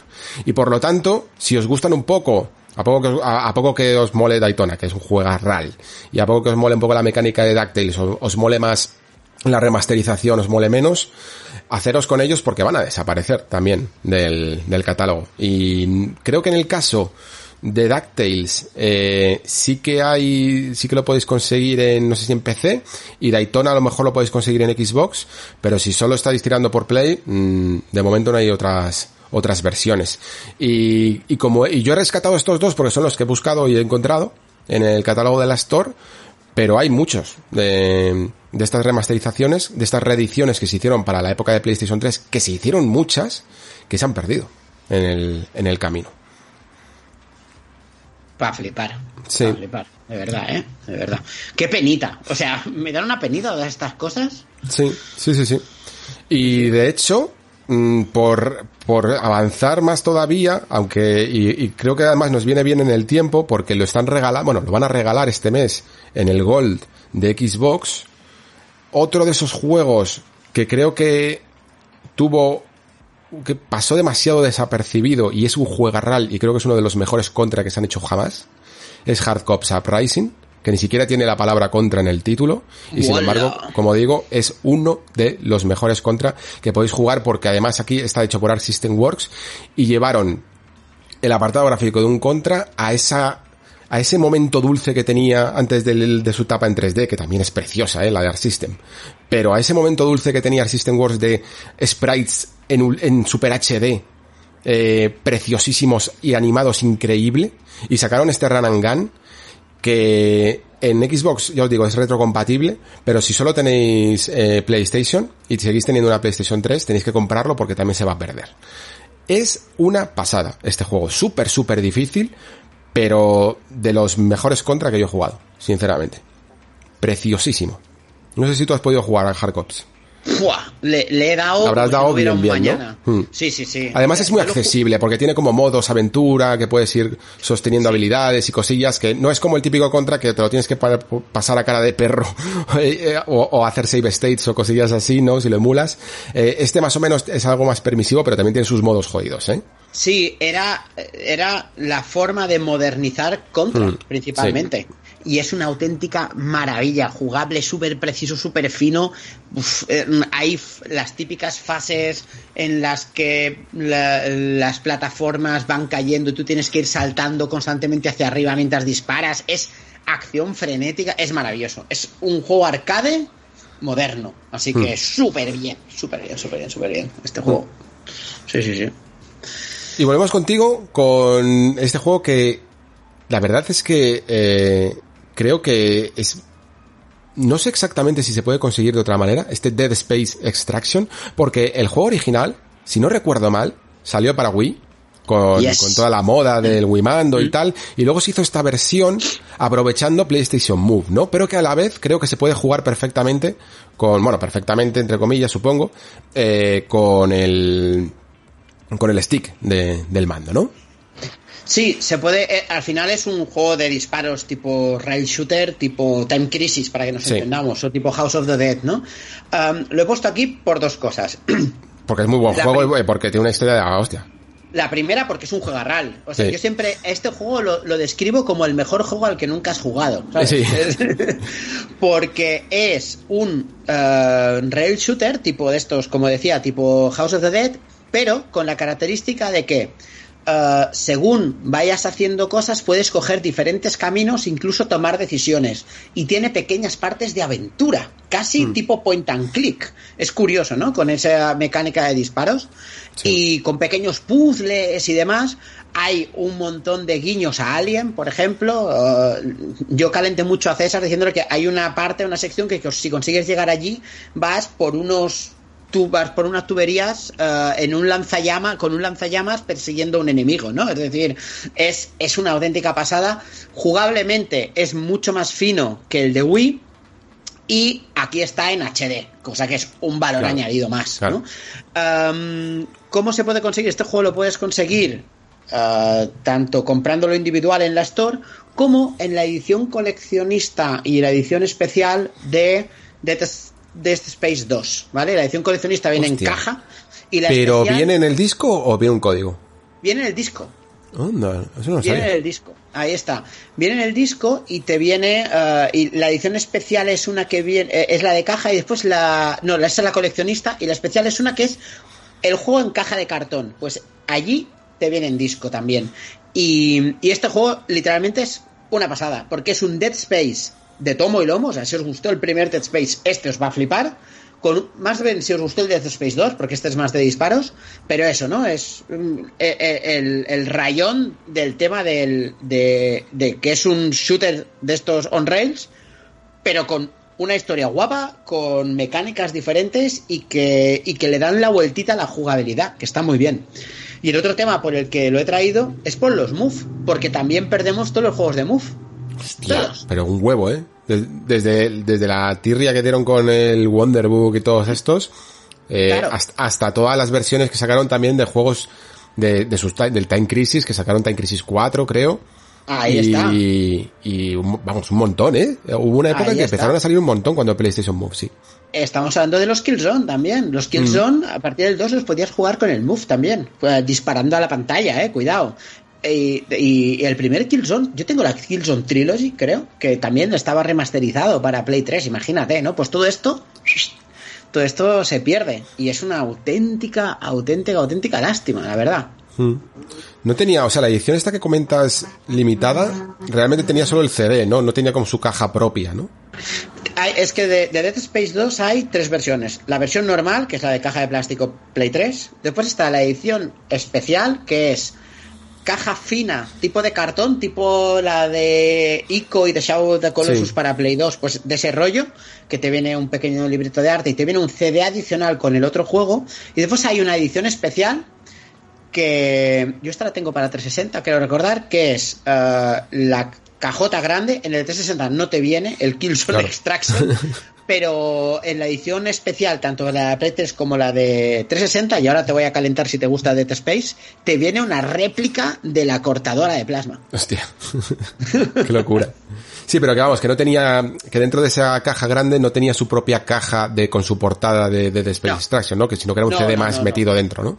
Eh, exacto, era. O sea, que realmente la única versión física tal cual es la de Wii. Eh, efectivamente, efectivamente. Aunque era física, porque sí que venía un disco, pero digamos que ven- vendida tal cual era, era de Wii. Vale, vale, vale. Ahí está. Ahí está, ahí está. Antes de que sigas, ¿sabes de qué otro juego me, me- me acabo de acordar que no tenemos en la lista? Y no es muy para allá, pero a mí me gustó mucho. Del White Knight Chronicles, tío. Hostia, White Knight Chronicles. Yo, yo creo que lo tengo por ahí, aunque lo debo de tener en un CD de estos de promo que, que daban en su momento a prensa y tal, porque este no, no sé si lo compré yo. Eh, Japan Studio también, ¿eh? Cuidado ahí. que era buena bizarrada, ¿eh? Tenía- recuerdo que además en su momento eh, lo vendían como de graficotes de PlayStation 3 de la primera jornada, de lo que se podía hacer. Ahí sí, sí. está. Una especie de JRPG raro en el que te subías al Caballero Blanco, que era una especie de mecha gigante de, de magia, y yo qué sé. era Sacaron varios, varias entregas además, incluso Había una el- con PSP el también, me 2 parece. Y, una en P- y, y el, y el primero en PSP, creo. Sí, o el sí, 2 sí. en PSP, una cosa muy rara. Sí. En fin. Yo ese no lo tengo tan, ya te digo, lo tengo por ahí, pero no lo tengo tan, tan dominado, la verdad. No, yo tampoco. Es que mm, buscando el Japan Studio me lo he encontrado y digo, hostia, este juego. Madre mía, anda que. De locos, ya te, ya te digo que lo de Japan en esta época era de locos, sí. Y yo tengo ya para terminar, antes de si quieres hacer la bola extra, eh, esto que ni siquiera es un juego, que directamente es una base de datos, es la Metal Gear Solid 4 Database. Adoro esta cosa, tío, porque es una Wikipedia que sacaron completamente interactiva, que, que te puedes ir metiendo por los menús a través del mando de Play 3 y tal, y que es una de las más sólidas y más completas hasta, hasta esa época, evidentemente, de, para documentarte sobre todo el lore y toda la historia y todo el trasfondo de la saga Metal Gear. La sacaron, no, no recuerdo si después de Metal Gear Solid 4 o antes, yo creo que después, porque venían hasta spoilers y tal, y la, y la tengo instalada desde entonces. Y todavía muchas veces vo- voy a consultarla, aunque ya cada vez, evidentemente, han ido sacando toda la información que tenía eh, para wikis de que puedes encontrar en internet, pero es que venía información que no sabías eh, directamente y vi- y viene con sus con sus enlaces para ir pasando de artículos a artículos como una wiki muy bien organizada y poder eh, empezar leyéndote la biografía de Ocelot y encontrando la razón por la que hacía esto y entonces te metes en esa palabra y te sale toda la explicación todo súper bien ordenadito y todo además con un menú muy Metal Gear Solid 4, ¿no? Eh, que lo hace como más ambiental, con la musiquita y tal. Era, era gratuita. Vamos, que no es que tuvieras que pagarla ni nada. Y yo entiendo, no lo he comprobado, pero entiendo que debe de seguir disponible. Así que es algo que si queréis tener ahí una especie de pequeña, mm, un pequeño goodie eh, gratis antes de que desaparezca del todo, porque no salió en otro lado. Me cago en la leche. Otra cosa apuntada. ¿Y esto está disponible aún o lo han quitado? Ya te digo que, que no lo he vuelto a comprobar. Porque yo directamente eh, lo estuvimos hablando en el Discord y, eh, y alguien lo comentó y fue en plan, hostia, es verdad, la database, no sé qué. Eh, miré en mi PlayStation 3, ahí la tengo todavía, la tengo descargada, la, puedo- la puedo descargar siempre que quiera y tal. Pero claro, no he visto si sigue disponible. Lo que sí vi el otro día que está disponible era la Digital Novel aún, ¿eh? De Sí. Metal Gear, que también estaba, ¿eh? Así que- Esas estaban, tanto la del 1 la del 2 como, eh, como la del 2, en PSP eh, también. No, Ah. no lo dijimos. Y la de Silent Hill también estaba, ¿eh? Cuidado. Hostia, es verdad, chaval. Es verdad, es verdad. Muy bueno. Muy bien, Bueno, pues mi bola, extra. extra. Te traigo dos porque una es tan rara, tan rara, tan rara que no sé si la puedo considerar una bola extra o no. Vale. Vale, eh, la no rara es Fat Princess. ¿Ok? Fat Princess, que también salió después en físico en PSP y lo regalaron en PS Vita pero mm. eh, fue uno de los primeros juegos digitales multijugador, tenía una parte monojugador, pero la parte chula era multijugador de Play 3, que era una especie de Battle Royale proto a golpe de tarta y de dulce para alimentar a unas princesas gordas que necesitaban comer tartas y estaban enfrentadas como dos facciones, multijugador de hasta 32 personas, cuidado, en su momento, que, que era bastante divertido, era bastante guay, la verdad. Y, Fat Princess, de hecho, salió incluso en el PlayStation All Stars como personaje, o sea que le querían dar cierta importancia en, en, su momento, después se la olvidó y, y, demás. Pero mi bola extra es la rarunada, creo que es, es la cosa más rara que hay en la Store de Play 3 y esto se va creo que, creo que creo que sé lo que vas a decir pero otra vez se me ha vuelto a, olvidar el, nombre, porque lo estuvimos buscando en el Discord, creo que fue con Alex Roger, que me dijo, ¿te acuerdas de esto que salía un perro volando y en una ciudad? Eso es, Lingering Shadows. Y, y, estuvimos buscando el nombre y ya se me había vuelto a olvidar. Esto sí que es una cosa experimental raruna de las que no se hizo nada parecido, ¿eh? Ahí está. Es que básicamente esto fue Rusty Barchet, que Rusty Barchet era un director y productor de juegos que había hecho cosas muy raras, como el Run Like Hell que hizo después, ¿no? Mm. Uh, o, pero se, puso de. Él se hizo famoso dirigiendo Starfleet Academy de Star Trek en el 90 y hay muchos, no me acuerdo, ¿vale? O también es el productor de Descent, por ejemplo, que que se sacó de la mano un, una especie de bizarrada, que es una especie de demo técnica muy plástica, muy visual. Él lo calificaba como una obra artística visual, con lo cual que quería experimentar con la potencia de Play 3, principalmente. Y no es un juego, pero usa el mando, porque hay veces en las que tienes que interactuar, que tienes que tocar cosas, que actuar en una especie de quick time events rarunos, casi proto quick time events. Ah, a veces puedes mover la cámara para explorar la, para la pantalla, utilizas el six axis en según qué momentos y para hacer según qué cosas. Es una cosa muy rara. No acabas de entender qué es lo que has visto cuando lo has jugado. Es algo muy corto, pero sí que es verdad que es muy bonito y que te consigue... Y en su momento eran graficotes que, vendían mucho. Y que lo veías en ese el perro ese volando con las orejas era, vamos, estaba hecho increíble. Y el robot ese con ojos amarillos también era una que iba por un túnel, era una pasada. Y, la verdad es que es, es, muy guay, muy guapo este, muy guapo. Muy bien, a mí, muy bien. A mí me sorprendió mucho y, lo tengo allí y, hace mucho que no lo revisito, pero otro día buscando y digo, hostia, lo tengo que volver a dar porque al final es una experiencia muy corta, no sé si dura mm. media hora, ¿eh? Pero, pero esta rarunada yo creo que, vale la pena porque estas cosas, ¿ves? Esto sí que se va a perder. completamente. no está en ningún sitio ni va a estar en ningún sitio. Completamente, completamente. Pues el que traigo yo sí que es únicamente formato físico, por eso lo meto más en la, en la bola extra, no lo podéis comprar en digital porque fue prácticamente la primera jornada de, de mm, PlayStation 3. Lo que sí que podéis descargar, creo, no sé si seguirá disponible porque también con esta desaparecieron un montón eh, de demos y el juego es Folklore, que yo solo, de hecho, pues para preparar un poco el especial lo, jugué un poco porque mm, lo compré hace unos años, la verdad, lo encontré no sé si en un CEX o en algún sitio así y me costó nada también, 5 o 6 euros. Y, afortunado fuiste, ¿eh? Y afortunado fui, exactamente, porque eh, tampoco es que sea mejor el más caro, pero por Ibai te pueden pedir perfectamente tus 40 euros, o sí, 30, 40 euros a lo mejor, o más incluso. Y es una de estas cosas que, que tenían como mucha personalidad, ¿no? Porque, como su nombre indica, es como muy folclórico, muy de fantasía, de fábula, ¿no? Eh, en el que, no sé, creo que recordar que era como una isla, no sé si en Irlanda o algo así, y te iba y traspasabas como una de estas puertas interdimensionales que te llevaba un poco al mundo feérico, donde em, podías adquirir el poder de muchas de las criaturas de folclóricas que te encontrabas de los monstruos, ¿no? Entonces tenía como una tiene como una mecánica un poco de casi como de Pokémonesca, o más que Pokémonesca, casi como de Castlevania, de esto de adquirir habilidades, ¿no? Y podías ir configurándote distintas habilidades que eran distintos ataques en los botones frontales del mando. Y, configurar un poco tu estilo de combos en base a las facultades que te daban estos monstruos. Eh, pues algunos a lo mejor lanzaban un poco a distancia, otros tenían un golpe muy, muy fuerte pero lento, otros eran, atacaban más rápido y todos pues tematizados en base al monstruo que habías conseguido.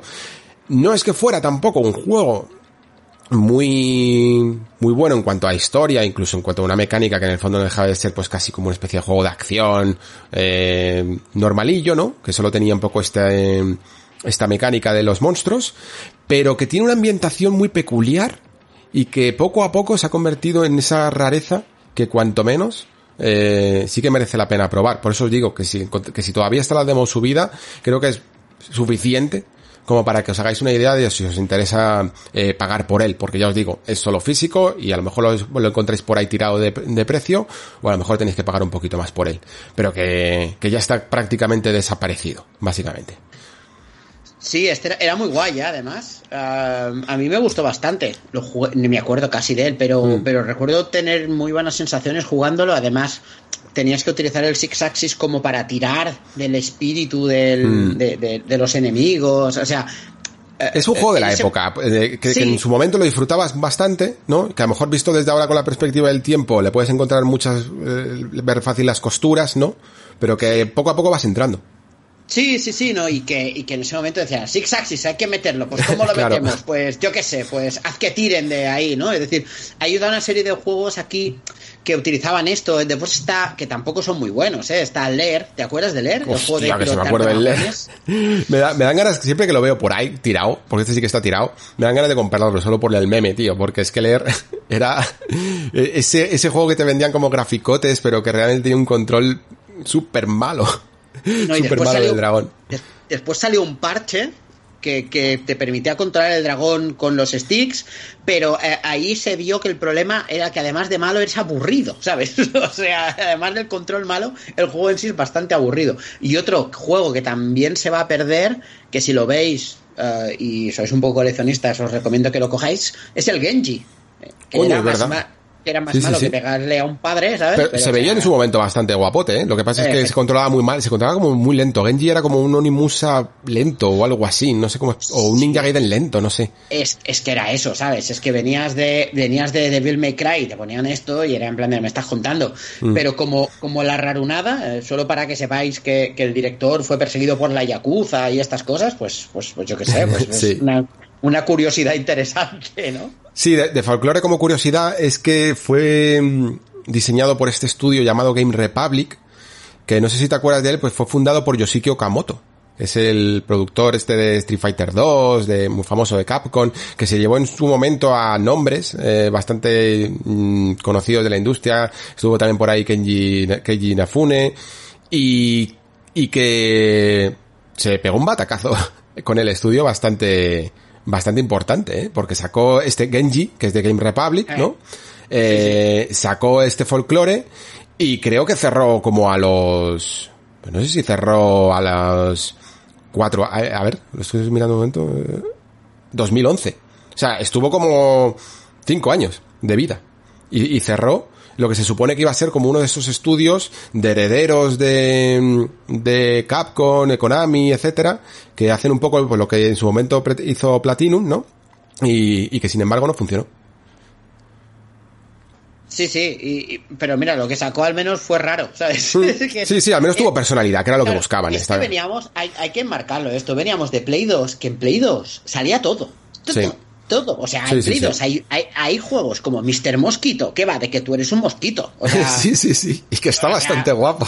que estamos hablando de, de, de estas rarunadas o de Mad Maestro, ¿sabes? O de, o de Guitaroman, Hostia, que, que, son bizarradas que dices, pero claro, y en esa época, pues, claro, veníamos de ahí, es... Funcionaba pues, tú cualquier métele, cosa, sí, Métele, sí, sí, sí. tú métele, ¿sabes? Esta Claro. etapa de la barrera de la HD se llevó, barrió de, de juegos y de rarunos a un montón de estudios que no pudieron ni ponerse al día porque los presupuestos se subían por, se subían, eh, de, de madre, eh. Hacer juegos HD era muy complicado y, Claro. y por eso Play 2 fue como la base en la que muchos se quedaron y cuando incluso aún estaba PlayStation 3 en, en el mercado ya estaba, seguían sacando juegos para PlayStation 2 porque mm, el, el desarrollo era mucho más escalable. Muy bien. Total- Sí, sí, totalmente. Pues tenemos que acelerar un poco, porque llevamos ya como una hora y cuarto y todavía nos queda cubrir Vita, así que si, que, si te parece bien, eh, comenzamos ya con, con la última portátil de Sony. La verdad me da, me da un poco de pena tener que ir rápido, ¿eh? pero, pero es que se me está comiendo también a mí el tiempo.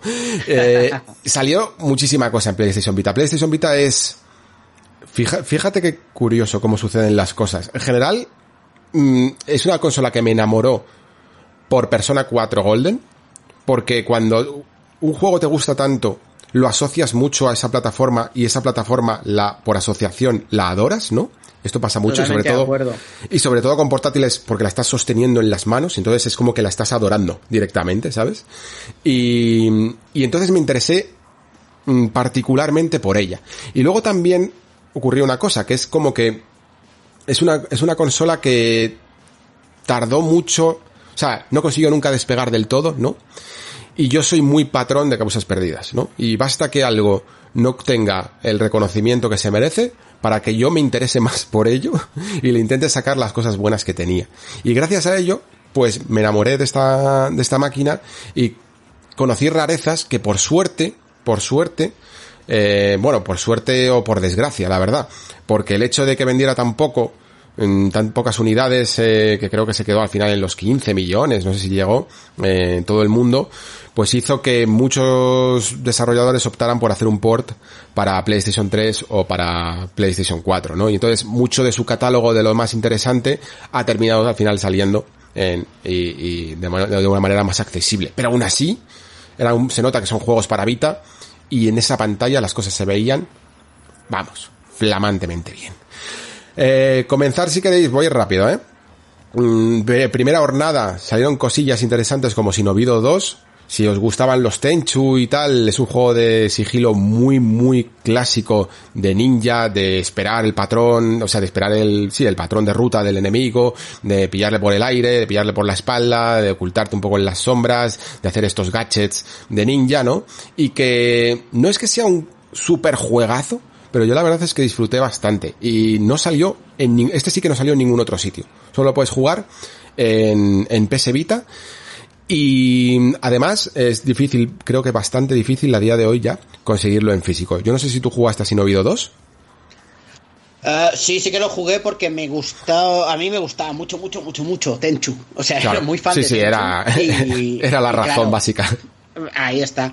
Uh, creo que lo jugué. Uh, el primer Shinobi lo jugué en Play 2, creo recordar. Y, Hmm. y cuando, claro, cuando salió este es uno de los juegos a los que me tiré de cabeza. Así que eh, está bastante bien, ¿eh? Es decir, Hmm. entiéndeme, lo juegas ahora y dices, Claro, "Ostras, y qué está muy superado, y lo que sí. quieras. Pero en su momento mm, a mí me gustó muchísimo. Y el personaje era lo más molón que se podía hacer. O sea, Sí, sí, tiene un diseño muy guapo, de verdad. Mm. eh, Vale, más bizarradas. Esta es creo que la mayor bizarrada que traigo. Eh, se llama, a ver si lo digo bien, Sayonara Umihara, Umihara Kawase Plus. Y, y es el juego más extraño del mundo porque es como una chica que, mm, que tiene una caña de pescar y que básicamente lo usa para todo menos para pescar. Bueno, sí, hay peces por ahí, pero realmente lo utilizas como un gancho, ¿no? Y es un juego de mecánicas de balanceo. Es un remake de un juego de NES de hace la tira de tiempo que nunca salió de Japón y que esta mecánica que digo de balanceo con el gancho está tan bien hecha la física, incluso para la época, incluso en el juego de NES, que mola un montón intentar encontrar la manera de engancharte a la siguiente plataforma para, para poder seguir avanzando. Me recuerda mucho, no sé si tú sabes cuál es este juego que se llama Getting Over, que, mm, que es como un tío que pues está no. metido en una tinaja o en una especie de, de olla grande y que va con un martillo y tiene que ir como escalando. Que, ¿qué que es un juego contando? puro O sea, de no sé ni físicas. qué- no sé ni de qué me hablas. Seguro que lo has visto, ¿eh? Se llama Get- Getting Over It o algo Vale. así. Es de Lo los es de los desarrolladores de Coop y de Happy Wheels. Joder, que- ostras, tío. ¿A qué te vas, tío? Vale, ok, ok, lo busco, lo busco. Búscalo, búscalo. Se llama Getting Over It. Y es bastante conocido, ¿eh? te lo digo en serio. Es como el típico juego de estos de ver en un stream y cosillas así que tienes que ir como escalando, escalando y es pura física. Pues los que lo conozcáis, eh, este juego me recuerda muchísimo, muchísimo a él. Se llama Sayonara, repito, Sayonara Umihara Kawase Plus. Y creo que solo salió esta versión de remake en PlayStation Vita. El juego es feo. directamente lo digo, es feo y es puramente mecánica de ganchos. Si os molan los ganchos, y ya sabéis que a mí me gustan mucho los ganchos, este es un juego para, para daros todo el gustazo con él. Eh, me sigo colando mientras que lo buscas. y, y recomiendo uno que solo he jugado muy poquito, muy poquito, muy poquito, que se llama Oresica. Y es un JRPG de un corte, de un estilo visual que prácticamente es lo que tiene, sobre todo. Eh, un estilo visual muy, muy llamativo, muy de esto de papiro japonés, por decirlo así, casi como parecido un poco a, a Okami, pero con colores un poco más pastel. Y, lo, y, lo, que digo, no he jugado mucho, pero es muy llamativo, solo salió en PlayStation Vita, eh, JRPG súper tradicional, por turnos, con una historia, personajes muy eh, inspirados en el folclore de Japón feudal, ¿no? De demonios y cosillas así. Y, y que por lo poco que jugué, era, era interesante. No es que fuera nada del otro mundo, ¿vale? Pero, pero entre el diseño visual y las mecánicas que tenía en el combate, mmm, cuanto menos para prestarle un poquito de, un poquito de atención. ¿Este sí que, este lo conocías? Uh, sí, este sí que lo conocía y, y, y, pero no de jugarlo, ¿eh? sino de haberlo mm. visto y decir, yo esto sí que lo quiero probar. Sí. Pero nunca lo he conseguido tener entre las manos, así que no, no le he dado. Pero sí, me, me, gusta mucho gráficamente a mí este juego, ¿eh? Sí, sí, es que es, es de entrar por los ojos, básicamente, Orisica, ¿eh? Sí, sí, y sí, hasta el punto de que es muchas veces lo que tira, ¿eh? De, de, seguir jugando, porque al final no es que sea el JRPG más profundo de, del mundo. Mm -hmm. Sí, sí, sí, pero tiene buena pinta este, ¿eh? Mm. Sí, sí.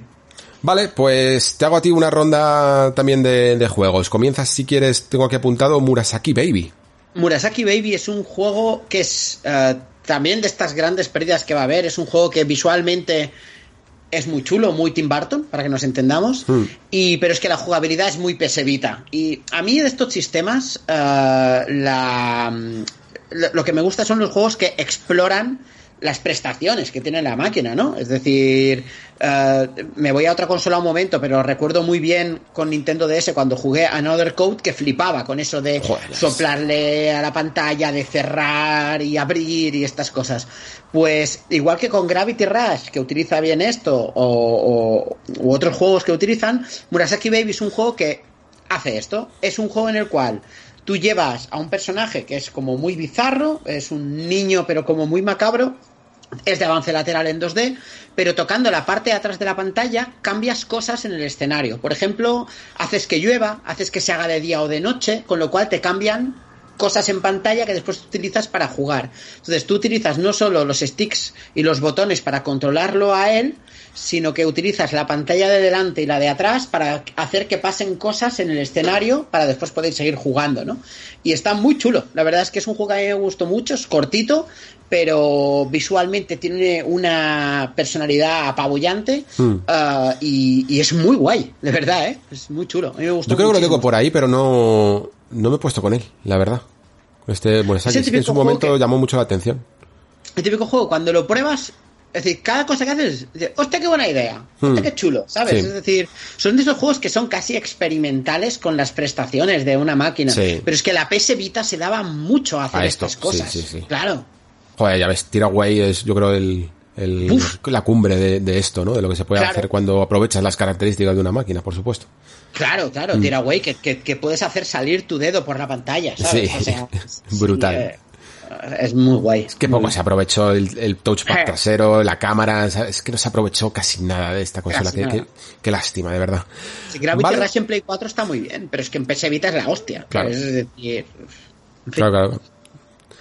Y, y este otro tampoco eh, lo he jugado y este sí que es más grande, digamos, de una producción que fue bastante conocida y que creo, no sé si es, a lo mejor me estoy equivocando un poco, pero me parece que este Freedom Wars era como, mm. no sé si tenía mecánicas tipo Monster Hunter o, sí. o algo parecido, ¿puede ser? Sí, este juego salió a rebufo, no sé si salió en Play 3 también, no lo sé ahora, ¿eh? Creo que sí, pero, ¿eh? creo que hubo, pero, esta, era de estas jornadas que salía en PS3 y Vita que salió a rebufo de la fama de los Monster Hunter, que salieron mm. algunos, ¿no? Hay uno que se llama no sé qué Soul, que también era bastante guay. Eh, de Vita, dices. Sí, exacto. sí le tengo, le tengo aquí apuntado. Eh, vale. Vamos, no era por colarme, pero es Soul Sacrifice, que fue de la primera jornada, y que básicamente lo traía porque aunque el juego lo podéis conseguir en físico y tampoco creo que os cueste mucho, pero es un juego tipo Monster Hunter, pero con un entorno más como demoníaco y tal, y tienes ahí el libro que te habla, igual un poco parecido a Nier. Eh, pero la cuestión es que luego salió una versión que se llama Soul Sacrifice Delta y que solo estaba en digital o en física en Japón y China, me parece, o algo así. Y por lo tanto, si queréis conseguir esta versión Delta, que creo que mejoraba, no, yo no la tengo, yo tengo la, original, pero si queréis conseguir esta, que añadía más monstruos, creo, más mecánicas y tal, solo la podíais conseguir en digital y evidentemente pues va a desaparecer. Era un poco la razón por la que lo traía, porque sí que Soul Sacrifice era uno de los juegos más famosos de la primera jornada de Vita, ¿no? Sí, sí, sí, sí. Es que es eso. Y, junto con este salió Freedom Wars, hmm. que era eh, una versión ciencia ficción futurista de, un Monster Hunter. Hmm. La historia, la historia, perdón, la historia era muy cachonda porque, mm, porque la historia iba de que tú estabas condenado por, por existir ¿vale? Tú por, estar vivo te condenaban a un millón de años de cárcel, ¿no? Porque no eras algo, alguien productivo. Entonces tú tenías que hacer trabajos forzados para reducir tu condena. Hostia, qué movida. Sí, sí, sí, para reducir tu condena. Y tu condena era, pues vale, pues matas este monstruo, pues te quitamos 10 años de condena. Pero después, cuando estabas en la cárcel, porque tú, mientras no estabas luchando, estabas en la cárcel... Joder, me uh, mola un huevo la idea, ¿eh? Hacías cosas y, por ejemplo, duermes tumbado, venga, 20 años de cárcel más, ¿sabes? en plan de comes lento, pues venga, un año de cárcel más, ¿no? Entonces ibas haciendo, ¿no? Ese juego de tengo que tengo parece un capítulo de Black Mirror tío sí sí es que es un poco ese rollo pero a la japonesa no mm. ah, de que tienes que hacer cosas que sabes que te van a subir la condena porque por ejemplo equiparte con armas mejores te sube la condena pero las necesitas para derrotar enemigos que te la bajen no mm. y son estas cosas que son es una bizarrada tremenda pero es muy divertido y después sobre todo jugablemente es muy chulo porque es un Monster Hunter con las diferentes clases, tienes un gancho que te permite hacer movimientos rápidos, una clase tiene un dash, otra clase es de armas pesadas y demás. Luego jugablemente es muy divertido, está muy bien, uno de los mejores shooters que... Este, mm, este tiene versión física, ¿no? Eh, sí, yo lo tengo en físico este. Este me lo voy a, este me lo voy a agenciar en físico en algún momento porque me está llamando bastante la atención, la verdad. Y es, es muy chulo, estéticamente el diseño visual es muy atractivo y demás. Este está muy guay. A mí me gustó mucho este juego. Muy bien, muy bien, muy bien. Buena recomendación. Vale, pues seguimos contigo. Eh, New Little King Story. Sí, este juego mucha gente lo denosta porque mm, lo compara con el Little King Story de Wii, que es muy bueno. a mí este New Little King Story, yo lo jugué antes que el Little King Story de Wii y, me gustó mucho. Es una especie de juego de medio microestrategia y gestión. Es decir, mm. es como si cogieses un Pikmin, pero tuvieses que construirte mm, un pueblo para equipar a tus Pikmin, ¿no? Por decir de alguna forma. Entonces tienes que toda la parte de gestión más toda la parte de tener que montarte a tu banda de, seguidores, de séquito, para hacer misiones. Entonces tú eres el rey, ellos te siguen y, tienes que, por ejemplo, dices, pues tenemos que ir a matar a un enemigo, pues me llevaré tres arqueros, cuatro caballeros, pero claro, tu, séquito es limitado, con lo cual hay, veces que tienes que dejar aparte de tu séquito, por ejemplo, cultivando tierras o construyendo un establo para después tener caballeros o construyendo una herrería para poder forjar armas mejores. Con lo cual tienes toda la parte de medio combate, porque tú cuando luchas con el rey, o sea, físicamente tú atacas como si fuese un action RPG, mm. la parte de gestión de tus, entre comillas, llamémoslo Pikmin, que tienes que ir cambiándolos de clase y equiparlos, etcétera, etcétera, etcétera. Y además la parte de gestión del pueblo per se, ¿no? Es un juego que está muy bien. A mí me gustó muchísimo, me ha parecido súper divertido, súper original. Es verdad que luego jugué al, al Little King Story de Wii y tiene más, o sea, no es mejor jugablemente, pero tiene más carácter jugablemente, mm. o sea, visualmente es mucho más atractivo y demás. Y jugarlo con el Wiimote, pues. Eh, más cómodo, ¿no? más cómodo, pero aquí lo podías seleccionar con la pantalla táctil a, los, a tus Pikmin, con lo cual tiene su punto. A mí me gustó mucho este juego y es una rarunada y está bastante guay. Joder, nunca, nunca me puse con Little King Story. Me acuerdo que en su momento en Wii estuve a punto. No sé por qué al final se me, se me olvidó. Me gustaría recuperarlo. Quizá más la de versión de Wii, no sé por qué. La de Wii, pruébalo porque no, está, no estás preparado para Little King Story. vale, eh, como estoy viendo aquí el siguiente que tengo tuyo, eh, te voy a dar el paso con un juego de mismo género que se llama Demon Gaze. Y, y, es pues uno de sus recomendados si te mola el Dungeon Crawler más de manual, de primera persona, de mazmorreo, de laberinto, de ir apuntándote un poco el, el, la orografía del mapa del laberinto, ¿no? Y, y Demon Gaze pues no hacía nada del otro mundo, ¿no? Era como además típica historia que que, que, está interesante, pero también está interesante porque, yo que sé, pues porque no sabes de dónde vienes, eh, tienes como una amnesia y tal, y que ibas también, pues, eh, utilizando los poderes de los demonios que te ibas encontrando en este laberinto. Como digo, Dungeon Crawler, muy al pie, pero, pero que funcionaba bien porque las batallas estaban bien medidas. Y básicamente lo que buscas en un, en un juego de estas características. Recomiendo Demon Gaze, a mí me gustó más, quizá, eh, este, a ver si lo digo bien, Stranger of the Sword City, ¿vale? Es que este es un juegarral Claro, ¿y por qué no recomiendo Stranger of the Sword City, aunque se juega de a las mil maravillas en, en, en PS Vita? Porque ha salido, o, o, está por salir, pero yo creo que ya ha salido, ya una, salido. vers una versión para, que es para PC y para Switch, ¿no? Me parece, o no sé si para Yes. todas o algo así, que además añade un nuevo juego, que viene como en un pack de dos juegos. Y, y además viene una versión eh, no remasterizada, sino como extra, ¿no? De estas deluxe que, que hacen mucho en Japón, que añade como más monstruos, creo, algún eh, mapa más y algunas cosillas que retocadas, ¿no? Así que por eso a lo mejor no lo, no lo recomiendo tanto en Vita, aunque, ojo, si tampoco necesitáis tanto contenido extra, en Vita ya os digo que se ve increíble y que tiene Stranger tiene un dibujo impresionante. El de Demon Gaze es como más normalillo, a lo mejor anime, ¿no? Pero el de Stranger es, tiene una personalidad apabullante, ¿no? Es precioso, eh, es precioso, es brutal ese juego. Aparte es muy bueno jugablemente. Sí, sí, sí, sí, sí. Difícil el Sí. maldito, pero, pero Sí, sí, bueno. es de, es de estos de grindear a saco, o sea, sabéis a lo que venís, ¿eh? Y, pero, pero muy bueno, muy bueno, la verdad. Muy, muy hardcore, ¿eh? También, también os lo digo. Pero este que vienes a nombrar tú, que es Sever, eh, es más accesible, ¿no? Es también sí. Crawler, pero mucho más accesible. Sí, a este sí que no sabes a lo que vienes, porque yo- yo lo he puesto aquí porque es el juego que a mí me reconcilió con, con los juegos mm, que son solo táctiles, ¿de acuerdo? Porque es un Dungeon Crawler en primera persona que los combates son táctiles, o sea, tú, los, tú luchas tocando la pantalla. Entonces tienes los enemigos, tú puedes, ah, según si haces líneas con el dedo horizontales, verticales o, o diagonales, pues atacas en esa dirección, entonces los enemigos los tienes que ir desmembrando como si fuese un Dead Space antes de poderles atacar. Um, y, y claro, y el tema es que no solo hay un enemigo, sino que se empiezan a combinar enemigos, ¿no? Y además los enemigos aquí eh, no solo luchas con ellos enfrente, sino que te rodean. Mm. Y recibes una especie de aviso, con lo cual tienes que con dos dedos arrastrar la pantalla para que gires 90 grados, ¿no? Entonces es un juego en el cual estás atacando todo el rato, ¿no? De esto de tocando la pantalla y es Sí. como muy frenético, muy intuitivo, o sea, y tienes, o sea, me gustó mucho porque yo aprecio mucho la fisicalidad en los juegos, ¿no? Lo llamo así, no sé si la palabra existe o no. Sí, bueno, la, que- la, la, la apañamos del inglés del physicality. Ahí está, es ¿no? difícil, sí. Ahí está, que es esa, digamos, coherencia física entre lo que haces y Eso lo es. que hace tu personaje, ¿no? Por Sí. decirlo de alguna forma. Y aquí sí que tienes mucho la sensación de estar luchando tú, porque estás tocando la pantalla con el dedo, estás pegando cortes.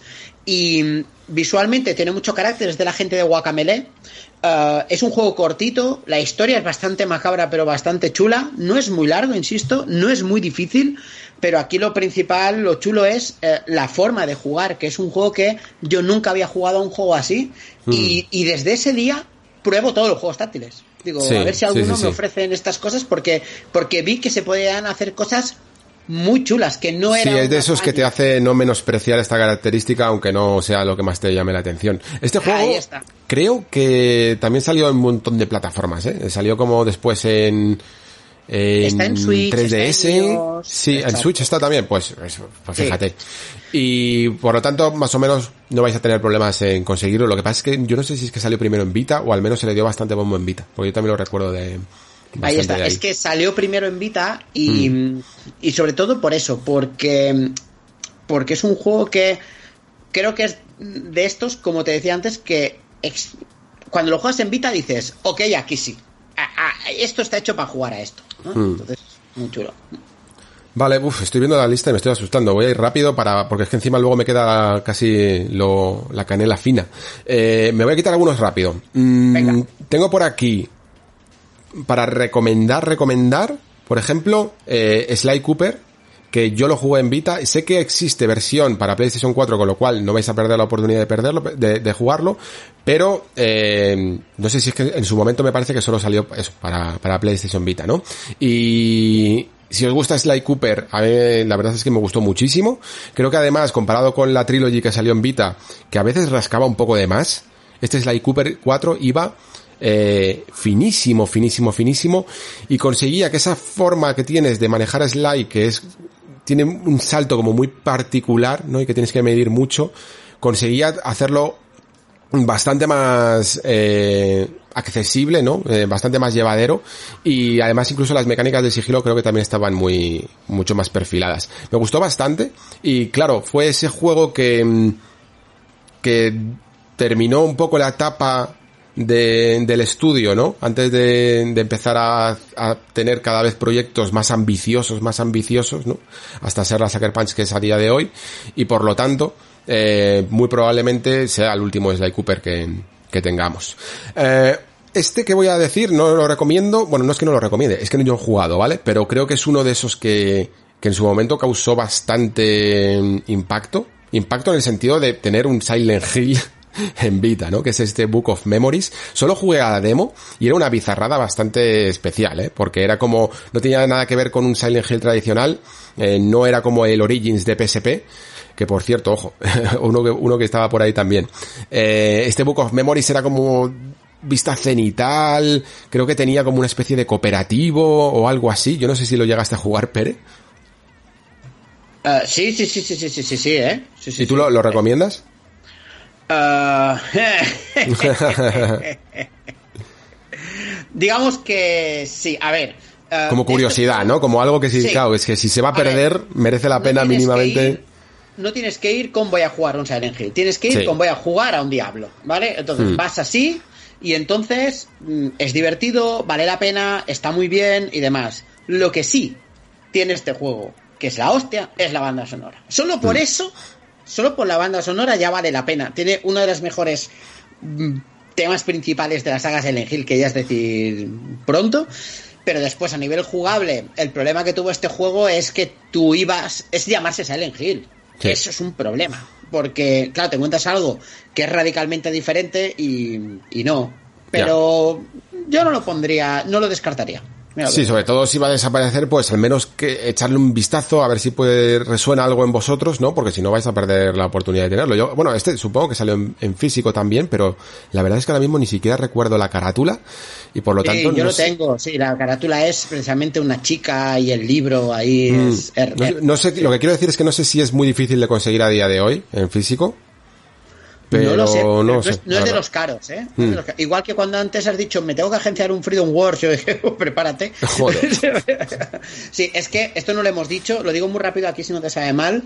Uh, PS Vita va a ser de los Sí. principales dramas porque PS Vita es una consola que está muy especulada ahora mismo. Eh, bueno, los eh, precios no- están- no, la- los juegos, ¿eh? La consola está tiradísima Sí. de precio. Sí, sí, sí, no, pero los juegos están muy subidos de precio. Muy, qué, muy, bien, muy qué- bien hice en comprar tantos en su momento, macho. No te puedes ni imaginar cómo, Ahí está, ahí cómo, está. cómo Entonces- sembré. Entonces dices, mira, pues, ¿qué quieres que te diga? Pues me los pillo digitales y los puedo disfrutar igual. Pero claro, cuando te cierran el store, el problema es que vas a perder un montón de cosas que, que estaban ahí y que, y que ahora. si Cuando se cierre la Store, es- esos, estos juegos físicos van a cuadruplicarse de precio, ¿eh? Vais Sí, a flipar. Claro, porque, porque antes, mira, literalmente, Freedom Wars en la Store lo puedes conseguir por 15, 20 euros, ¿vale? El juego físico son 120, 140. Madre Dios, me acabas de Así. destrozar vivo. Sí, sí, sí. Entonces, y eso es un problema. De Nah, hecho, pues lo mismo lo pillo digital, ¿eh? Tampoco me eh, apetece. mismo. digital o búscate la versión de Play 3 que es más barata. Ah, es verdad, también. Mm. Pero es que me gustan mucho los juegos en Vita, tío. Eso era lo que me pasaba antes. Con también, a PS3, mí PS. Vita, ¡ah, Vita! Eh, Mm. A mí también. Sí, sí, sí. Vale, pues me voy a quitar dos rápido también. Eh, más que nada porque tienen versiones fuera que se pueden que se puede jugar perfectamente. Como es eh, Grand Kingdom, que yo no sé si lo conoces. Grand Kingdom es un juego bastante curioso de combates por turnos eh, que cada uno de los bandos se pone como a un lado y puedes un poco apoyarte en objetos eh, de defensa y de ataque y tienes un montón de clases clásicas de un juego de fantasía, por decirlo así, y que a la vez es un poco heredero espiritual de uno de los juegos de Vanillaware más desconocidos quizá de su catálogo, que es Grand Knights, me parece que era, pero está Eh. diciéndolo bien, ¿no? Grand Knights Story, ¿no? Eh, Y sin embargo este no lo hace eh, Vanillaware, sino que es otro estudio que sinceramente no sé cómo se llama, pero que prácticamente cogió la misma base jugable, perdió un poco el carisma del estilo visual de Grand Knights Story, del estilo visual de Vanillaware, pero aún así es resultón y el juego es muy muy divertido, de verdad os lo digo, es muy muy divertido, pero tiene un problemón y es que es un juego de grindear a saco. Yo este juego eh, es uno de mis juegos podcast, ¿vale? Cuando quiero hacer algo mínimamente entretenido, que me tenga horas y horas mientras que escucho un podcast, y mira que la banda sonora está bastante bien del juego, me pongo con Grand Kingdom. Porque vaya tela lo que tienes que hacer de grindeo en este juego para subir a tus personajes y hacer misiones y misiones y misiones para avanzar en la historia, porque si no, no avanzas, ¿eh? Bastante exigente en este sentido. Sabéis a lo que vais. Y, pero, pero ya os digo, ¿eh? La mecánica de combate, mirad, mirad alguna review, algún vídeo, porque es muy, muy divertida combinar tus unidades, eh, con, con las tácticas que puedes hacer, con las sinergias que hay entre las distintas clases y cómo las puedes ir mezclando y mejorando. De verdad que, te, que tienes horas y horas ahí para echarles un pozo de horas, ¿eh? Pero, es precioso el juego. Es precioso, ¿eh? es Súper- precioso. Súper bonito. y, y, co- y como os digo, es incluso habiendo desechado, por decirlo así, el, porque, por ser otro estudio, el, estilo el estilo de Grand Knight Story, que ya era bastante bueno, eh, pero lo podéis jugar en Play 4, con lo cual, si os, si preferís esa versión, yo creo que es un juego muy, muy portátil, ¿eh? Yo, yo siempre lo jugaba y tiraba en la cama escuchando el podcast, pero, pero si queréis la versión de Vita, yo la tengo en físico, no sé si estará muy, muy, mm, eh, requerida, pero no me sale la palabra, pero, pero sí, mm, bastante, bastante recomendado, pero como os digo, no es algo que vayáis a perder si, si cuando se cierre la store, porque sigue en PlayStation 4. Y el otro que tengo por aquí apuntado, que este sí que tengo no solo la edición física, sino que tengo una edición de coleccionista bastante tocha, es Siren the Wanderer, que solo me ha apuntado, de hecho, el nombre de la que es la saga un poco, eh, porque tiene varias versiones, pero se llama, a ver que lo busque para decirlo mejor, Siren the Wanderer, The Tower of Fortune and the Dice of Fate, ¿vale? Y este juego es una especie de roguelike muy japonés, muy de stock de menús feos, ¿vale? Para que os hagáis una idea, pero a la vez de pixel art súper, súper bonito, ¿vale? Y que tiene una característica muy interesante, a mí me recuerda un poco sin el sin la parte del ritmo a, a of the Necrodancer, en el sentido de que os vais moviendo los enemigos y tú por casillas a la vez. Es decir, si tú avanzas una casilla, el enemigo avanza. Si tú no avanzas, el enemigo no puede avanzar. Entonces tienes que ir jugando con prever cuáles son los siguientes movimientos con los ataques diagonales, con los ataques frontales, con los ataques eh, a distancia, con los patrones que va haciendo cada uno de los enemigos para ir contrarrestándolos, previendo que tienes todo el tiempo del mundo para pensar, pero que en el momento en que te muevas ellos se van a mover, ¿no?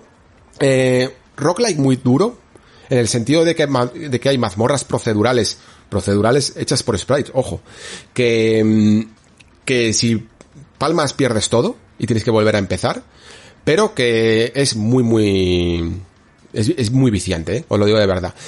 Lo bueno, que aparte de esta edición, que supongo que ya estará bastante física descatalogada y que se pierde la digital, acaba de salir, o hace unos meses, salió una versión para Nintendo Switch. Y es prácticamente el mismo juego. Así que ahí lo tenéis también.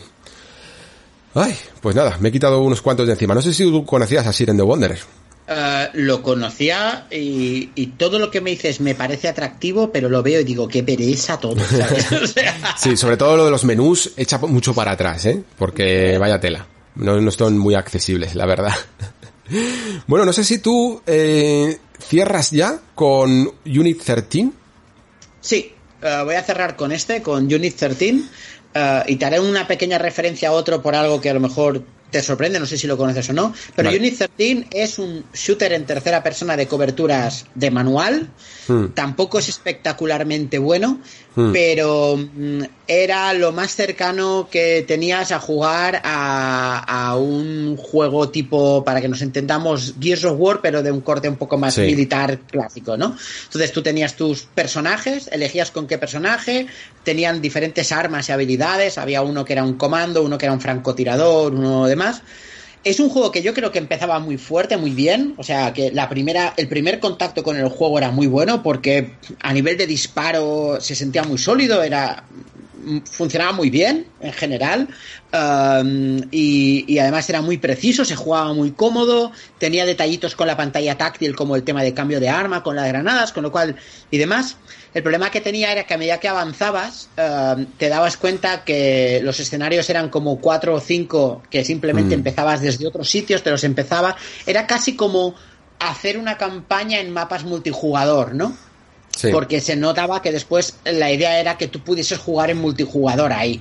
Mm. Y, pero aún así, aún así es un juego que es exclusivo, no está en absolutamente nada más. Esto es único y, que jugablemente es suficientemente sólido como para darte horas de diversión y, tiene el pique ese de voy a subir de nivel, una habilidad nueva para esta clase, etcétera, etcétera. Sí, era quizá uno de estos juegos que mm, intentaba trasladar la experiencia de un juego de sobremesa, ¿no? De un shooter de sobremesa a formato portátil, ¿no? Porque Vita mm, daba para potencia extra de sobra, ¿no? Y, intentaban hacer cosas un poco más complejas.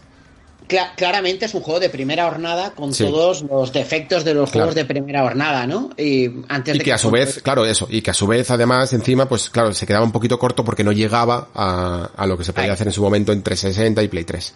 Ahí está. Pero está muy bien, ¿eh? En general es un juego notable y, que es curioso sobre todo por, por la exclusividad que tiene, porque este sí que no está en nada más. Sí, sí, sí. Yo creo que es de esos títulos que intentó Sony al principio contar con algunos estudios, se comparte, por decirlo así, para hacer pequeñas producciones para su consola. Porque, joder, eh, salieron pocos, porque eran caros ¿eh? de hacer. Ese fue uno de los problemas de PlayStation Vita, que los juegos más llamativos de su catálogo eran todavía para 2012, 2013 muy caros y y claro, no tenían tanto público como tenías en una consola de sobremesa. Mira, yo me lo compré porque es de Zipper Interactive y Zipper mm. Interactive eh, yo los conocía porque son los desarrolladores de uno de mis juegos fetiches para la primera Xbox que es Crimson Skies. Oh, qué guay. Sí, sí, sí. Eh, entonces es de esta gente y dije, hostia, esta gente tiene que hacer juegos buenos, ¿sabes? Claro. Muy bien, pues yo termino con dos que voy a tener que ir rápido lamentablemente, pero que son de lo que uno muy curioso, un poco como Freedom Wars, ¿no? Que tiene una propuesta muy curiosa y otro que me parece obligatorio, ¿vale? Empiezo con el curioso. Los Dimension.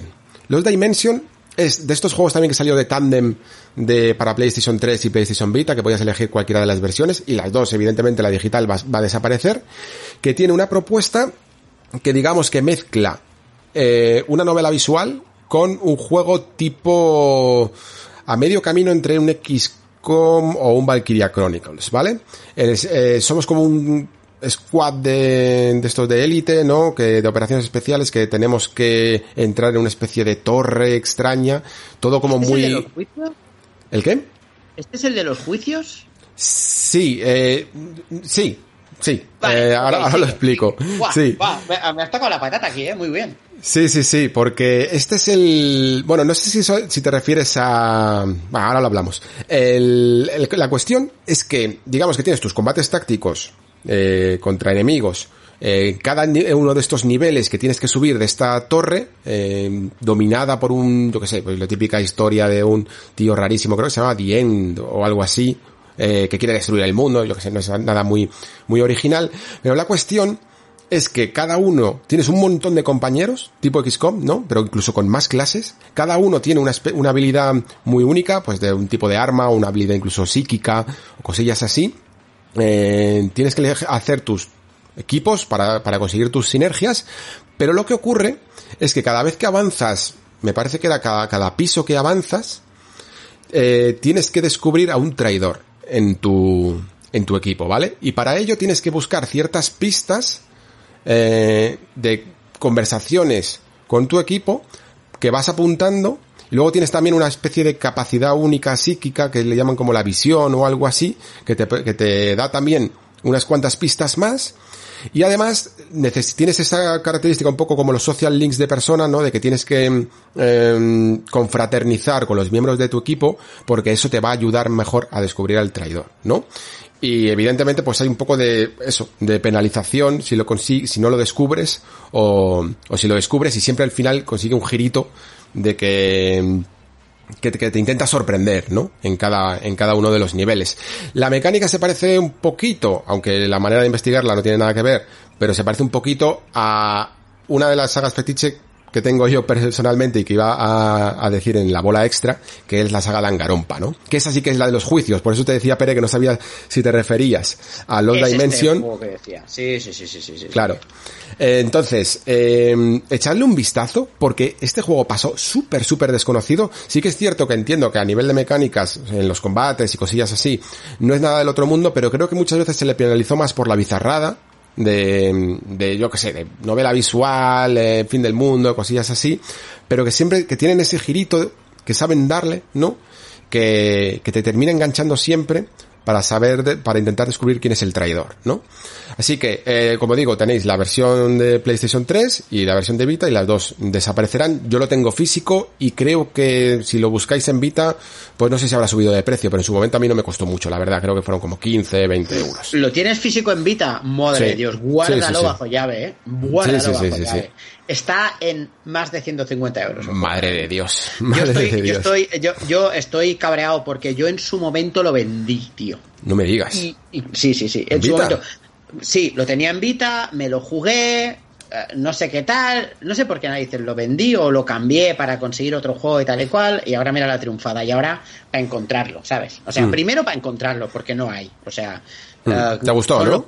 Sí, eh, eh, es que era, era bastante guay. A ver, no me mató, pero dije, Claro. hostia, mira, qué cosa más bonita, ¿no? O sea, qué chulo. Sí, sobre Eh, todo ese es el, el ingenio que tenía un poco en, en el Sí, planteamiento más que el que- planteamiento en sí mismo. Exacto, y que el tema de los traidores que tenías que. Porque a veces, este juego lo que tenías que a veces tú dudabas entre dos, a mí Eso me es. pasaba. Y decía, pues voy a poner a. Voy a acusar a este porque al otro lo necesito, ¿sabes? Y, y siempre era el ami- y siempre era el que con el que mejor te llevabas. Exacto, ¿sabes? Me cago en la leche. Es, es muy, es muy raro, es una de estas rarunadas bizarradas japonadas que, que tiene Vita que, que son guays. Hmm. sí. Y me queda lo obligatorio que es, eh, que no es otro, que Muramasa Rebirth. Muramasa Rebirth no tiene, tiene una particularidad y es que la, es una especie de, no remasterización, sino edición revisada del juego de Wii, que a mí personalmente en Wii no lo disfruté porque tenía un control de estos que para saltar tenías que subir el stick en vez de tener un botón y eso lo y muchas otras cosas más, aparte de, expandir un poco el juego en sí mismo, lo arreglaron en este reverse. Y la, y la cosa que tenía es que la versión física no salió de Estados Unidos y de Japón, no llegó una edición propia física en Europa. Yo la que tengo física es la americana y por lo tanto aquí solo podías comprarlo en digital. Y por eso digo ¿Qué, que es... No, no, no, yo lo tengo un físico europeo, creo. No me ¿eh? digas. Es que yo creo que sí, pero ahora lo voy a comprobar. Espérate. Tú sí. Bueno, pues a lo mejor estoy, a lo mejor estoy comentando mal, pero si, si existe versión física europea, debe de ser súper difícil de encontrar. Eh, y por lo tanto, si queréis conseguirlo en la edición digital, este juego sí que creo que no ha salido en ninguna otra versión, no hay ni versión de PlayStation 3, no hay versión de PlayStation 4, no se ha hecho port para Switch. VanillaWare es una mm, compañía que tarda muchísimo, muchísimo, muchísimo en hacer los ports, porque no hace ports normales, sino que se le ocurra mucho, que se lo digan a- al de Dragon Crown Pro, este que, que sacaron para PlayStation 4, que se tiraron rehaciendo assets para conseguir el 4K años y años que perdimos a VanillaWare casi durante una generación solo porque estaba trabajando en un port, así que fijaos. Eh, la única manera de conseguirlo es en Vita. Americano, y- además, ¿eh? Tienes toda la razón del mundo. Sí, ¿no? Era así, era así, era Sí, así. sí, sí, sí, es que me suena que lo investigué muchísimo y fue como en plan, me fui a la tienda esta de Video Games Plus, me parece que se llama, esta, esta canadiense. Sí, sí, sí. Y, eh, y de ahí lo saqué porque dije, uff, esto hay que conseguirlo. ¿Qué problema tienes si consigues... em, este es el problema, ya me acuerdo. Este es el problema que tenía. Si tienes la física, no puedes optar a los DLCs que tenía otros personajes em, porque tienes que irte a la store americana. ¿Vale? Entonces esto lo tenéis que tener en cuenta. ¿Y yo qué hice? Pues me compré los dos. Me compré el, la versión digital y me compré la física porque quería tenerlo físico. Es un juego que me chifla, probablemente uno de los o top 1, top 2 de Vanillaware para mí. Eh, me, me flipa Muramasa y este sí que se va a perder y me parece una, una lástima, sinceramente. Pues sí. Sí, sí, sí. Muy bueno este juego además, ¿eh? Hmm. Muy guay, muy guay, muy guay. Sí, sí, sí, sí. Con Endgame y todo, o sea, uf, de los más largos que tiene, bueno, quitando evidentemente 13 Sentinels, pero digamos que con mecánicas así de combate, eh, muy, muy largo el Endgame y muy, y muy buenos también los, los DLCs. Eh, bola extra, ¿tienes alguna cosilla por ahí? Sí, tengo una bola extra. um, iba a hacer trampas, como siempre, mi meterte dos. Uno, que solo lo voy a mencionar, pero recuerdo que Uncharted de Golden Abyss solo está en Vita. Claro. ¿Vale? Claro, claro. Entonces, esto es una eh, es el único Uncharted que no que va a estar aquí. Y además creo que la peli que están haciendo se basa en The Golden Abyss, precisamente. Yo no recuerdo mucho la historia de Uncharted, pero no la recuerdo mal, ¿eh? Ojo. Tenía No, además no, el no. personaje este femenino que, que estaba bastante bien dibujado. Es que está, está bastante, es bastante bueno este juego, ¿eh? O sea, es muy Uncharted 1, Uncharted 2, para que nos entendamos, ¿vale? Pero está bastante, bastante guay, a mí me gustó mucho. Además, sí que tenías cosas táctiles como para trepar y tal, pero estos juegos lo podéis hacer con los sticks y a mí yo lo prefiero hacer con los sticks, con estos en concreto. Pero Sí. mi bola extra es para uno de mis juegos fetiches de la consola, que es Wipeout 2048, tío Oh, qué maravilla. que es un juego que se veía tan bien, iba tan rápido que era para no creérselo. Es un Wipeout no tan futurista como el resto, que es una auténtica pasada, fino, difícil, eh, viciante a más no poder y demás. Después, o sea, se va a medio perder, porque como tal se va a perder, pero sus pistas están en la Wipeout Omega Collection Sí. de, Play, de Mm. Play 4. Pero como juego, como juego, está este. Y es un Wipeout de tomo y lomo buenísimo, eh, con, con todo lo que os podéis imaginar, con esa velocidad extrema, con loops imposibles y demás. Y era literalmente un golpe sobre la mesa es, fíjate lo que puede hacer esta consola, ¿eh? O sea, porque va tan rápido que era para no creérselo. Fíjate Un que- reflejos, unas luces, buah, Sí, la, la saga Wipeout en, en las versiones de sobremesa últimas estas con desde el de PlayStation 3 de HD Fury y el de PlayStation 4 eh, se ven de lujo, pero aún así para mí es una saga que disfruto muchísimo más en portátil. Tanto Sí. 2048 como en los de PSP que no los hemos dicho, Pure y Pulse, eh, maravillosos, maravillosos. Increíble. increíble. Y, y uf, siempre, siempre lo tengo ahí para echarme una, para echarme una partida. Este, este también lo tengo tanto digital como físico. Este es, Porque- este es mi bola extra, Wipeout Sí. 2048, porque de verdad, ¿eh? Además, de los baratos, baratos también. Sí, sí, era muy fácil de conseguir. Eh, mi bola extra es la que he dicho antes, Danga- la saga Danganronpa. Eh, este juego, creo que la mejor manera de jugarlo es en Vita, pero, pero por suerte también tuvo suficiente, creo, clamor como para que saliera después en PC y en PlayStation 4 y creo que han hecho bien porque además mm, hay una versión en la que vienen todos los tres y en pero eso sí en Vita ojo cuidado que es súper, súper difícil conseguir algunos, sobre todo el 3 y el primero. En- Yo, de hecho, tengo físicos. Me compré el primero digital, hice un poco la tontería, tenía que haberlo comprado porque no estaba seguro, ¿sabes? Eh, me enganchó muchísimo, muchísimo, muchísimo. Es un juego, es una novela visual detectivesca de unos chicos que se quedan como en un colegio eh, no se sabe, que parece que van a tener, que tienen como habilidades únicas y por eso van a ir a ese colegio y de repente no hay nadie y de repente aparece un oso de peluche eh, que tiene muy mala uva y es muy divertido y cada, no, no recuerdo si era cada noche o cada ciertas noches muere un, un alumno, ¿no? Porque te ponen como una condición de que os tenéis que matar entre vosotros si queréis sobrevivir. Y tienes que descubrir quién de todos ellos es el asesino. Y claro, como tienen características únicas, pues pueden dejar ciertas pistas. Y tu idea, y la idea del juego es muy parecida a la de Phoenix Wright, ¿no? Eh, tienes que quedarte un poquito con la copla en las investigaciones, que son en el fondo obligatorias, no te vas a perder ninguna pista, pero luego a la hora del juicio, tienes que hacer contraargumentos, cortar palabras por la mitad, eh, cortar la adecuada y cosillas así. Hay como una especie de minijuegos eh, para, para acusar a ciertas personas y, y, y hacer las contrarréplicas correctas con las pruebas que has recopilado, ¿vale? Muy, muy em, Phoenix Wright, como digo, pero sabe darle el giro para ser completamente único. Es un poco bizarro, pero es apasionante, de verdad. Si os, a poco que os guste eh, juegos de detectives eh, y toleréis un poco la, el formato de novela visual, es de mis sagas favoritas sin duda. Y tanto el 1 como el 2 como el 3 molan muchísimo. Y al final me compré, como digo, el Danganronpa 2 y el Danganronpa 3, que por cierto el 3, la versión europea es muy difícil de conseguir. Y, y ando ¿Y detrás Danganronpa 3 en físico en Vita? en físico y la europea, que como te digo, es que viene, que viene la portada por atrás en español. Y es Vale. súper jodida. Os lo digo así, este juego ahora mismo, aparte de que no hay, porque en eBay y demás Sí, no sí, se sí. ven, o sea, la gente los tiene capturados. 200 o- pavos me parece que estaba pagando la gente. 250. Está por encima de los 250 pavos. Estas es- son las cosas que miras tu estantería y dices, y suspiras diciendo que bien lo hice. Qué bien lo hice, menos mal, menos mal. Pero voy, a, pero voy a palmar, porque este sí que lo tengo que comprar, ¿eh? Voy a palmar cuando, cuando compre en físico el, el primero, porque me gustaría tener toda la, toda la colección en Ese físico. te vas a los 80, 90 Sí, euros más. o sí, menos. sí, sí. De, Ahí voy a de. PS Vita, a nivel coleccionista algo muy rápido, um, en PS Vita todos los juegos editados por NISA, por NIS América, Sí. ¿de acuerdo?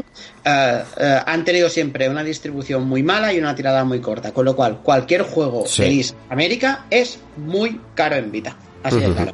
De los Completamente. 90 para arriba, todos. Hmm, Sí, sí, completamente, completamente. Yo es que lo compré, los compraba de salida, ya después del, del primero. Y era lo mejor que podías hacer, sinceramente. Bueno, Bendita trilogía en Play 4 para este, ¿eh? Bendita sí, trilogía sí, bendita trilogía y creo que en PC también está y aunque es- y si- aunque no estéis coleccionistas y todo esto de igual, jugadlo porque de verdad que es un juegarral, los tres. Eh, mola, giracos de guion loquísimos, de verdad, muy muy buenos y los personajes son graciosísimos y, y Monokuma es lo mejor.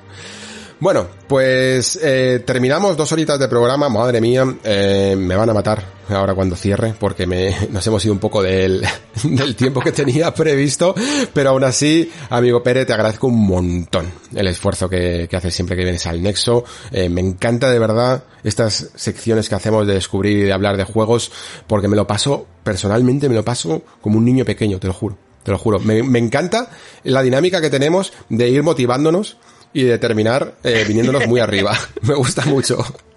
Esto ya lo hicimos con el primer cara B, que fue Sí. nuestro primer contacto en tu programa, y desde entonces yo se, lo digo a todo el mundo, digo, para mí grabar con Alex es como para irme, como irme de cañas con un colega, ¿sabes? Hostia, has jugado a esto, has tal, tienes que probar este, este, que tienes este juego que estamos locos, ¿qué me estás contando? Y también nos cuesta dinero, ¿eh? También nos cuesta Eh, dinero. Sí, sí, sí, sí, sí, pero yo lo disfruto un montón, por eso decías, gracias por el esfuerzo, esfuerzo ninguno, tío, es un placer, ya sabes. Tú me llamas, yo acudo, sin problema. Pues muchísimas gracias, de verdad. Eh, nada, nos vemos, a vosotros os comento que nos vemos muy pronto. Eh, todavía no sé si cuando estáis escuchando esto, el siguiente capítulo va a ser ese especial de Nier, con el lanzamiento de Nier Replicant versión raíz cuadrada de 1,5, ¿vale? Porque es imposible de, de, de acordarse de todos los números, pero espero más o menos que estemos ya por ahí. Eh, y muchísimas gracias por escuchar, como siempre digo, muchísimas gracias por estar ahí. Se despide Alejandro Pascual. Hasta el próximo programa.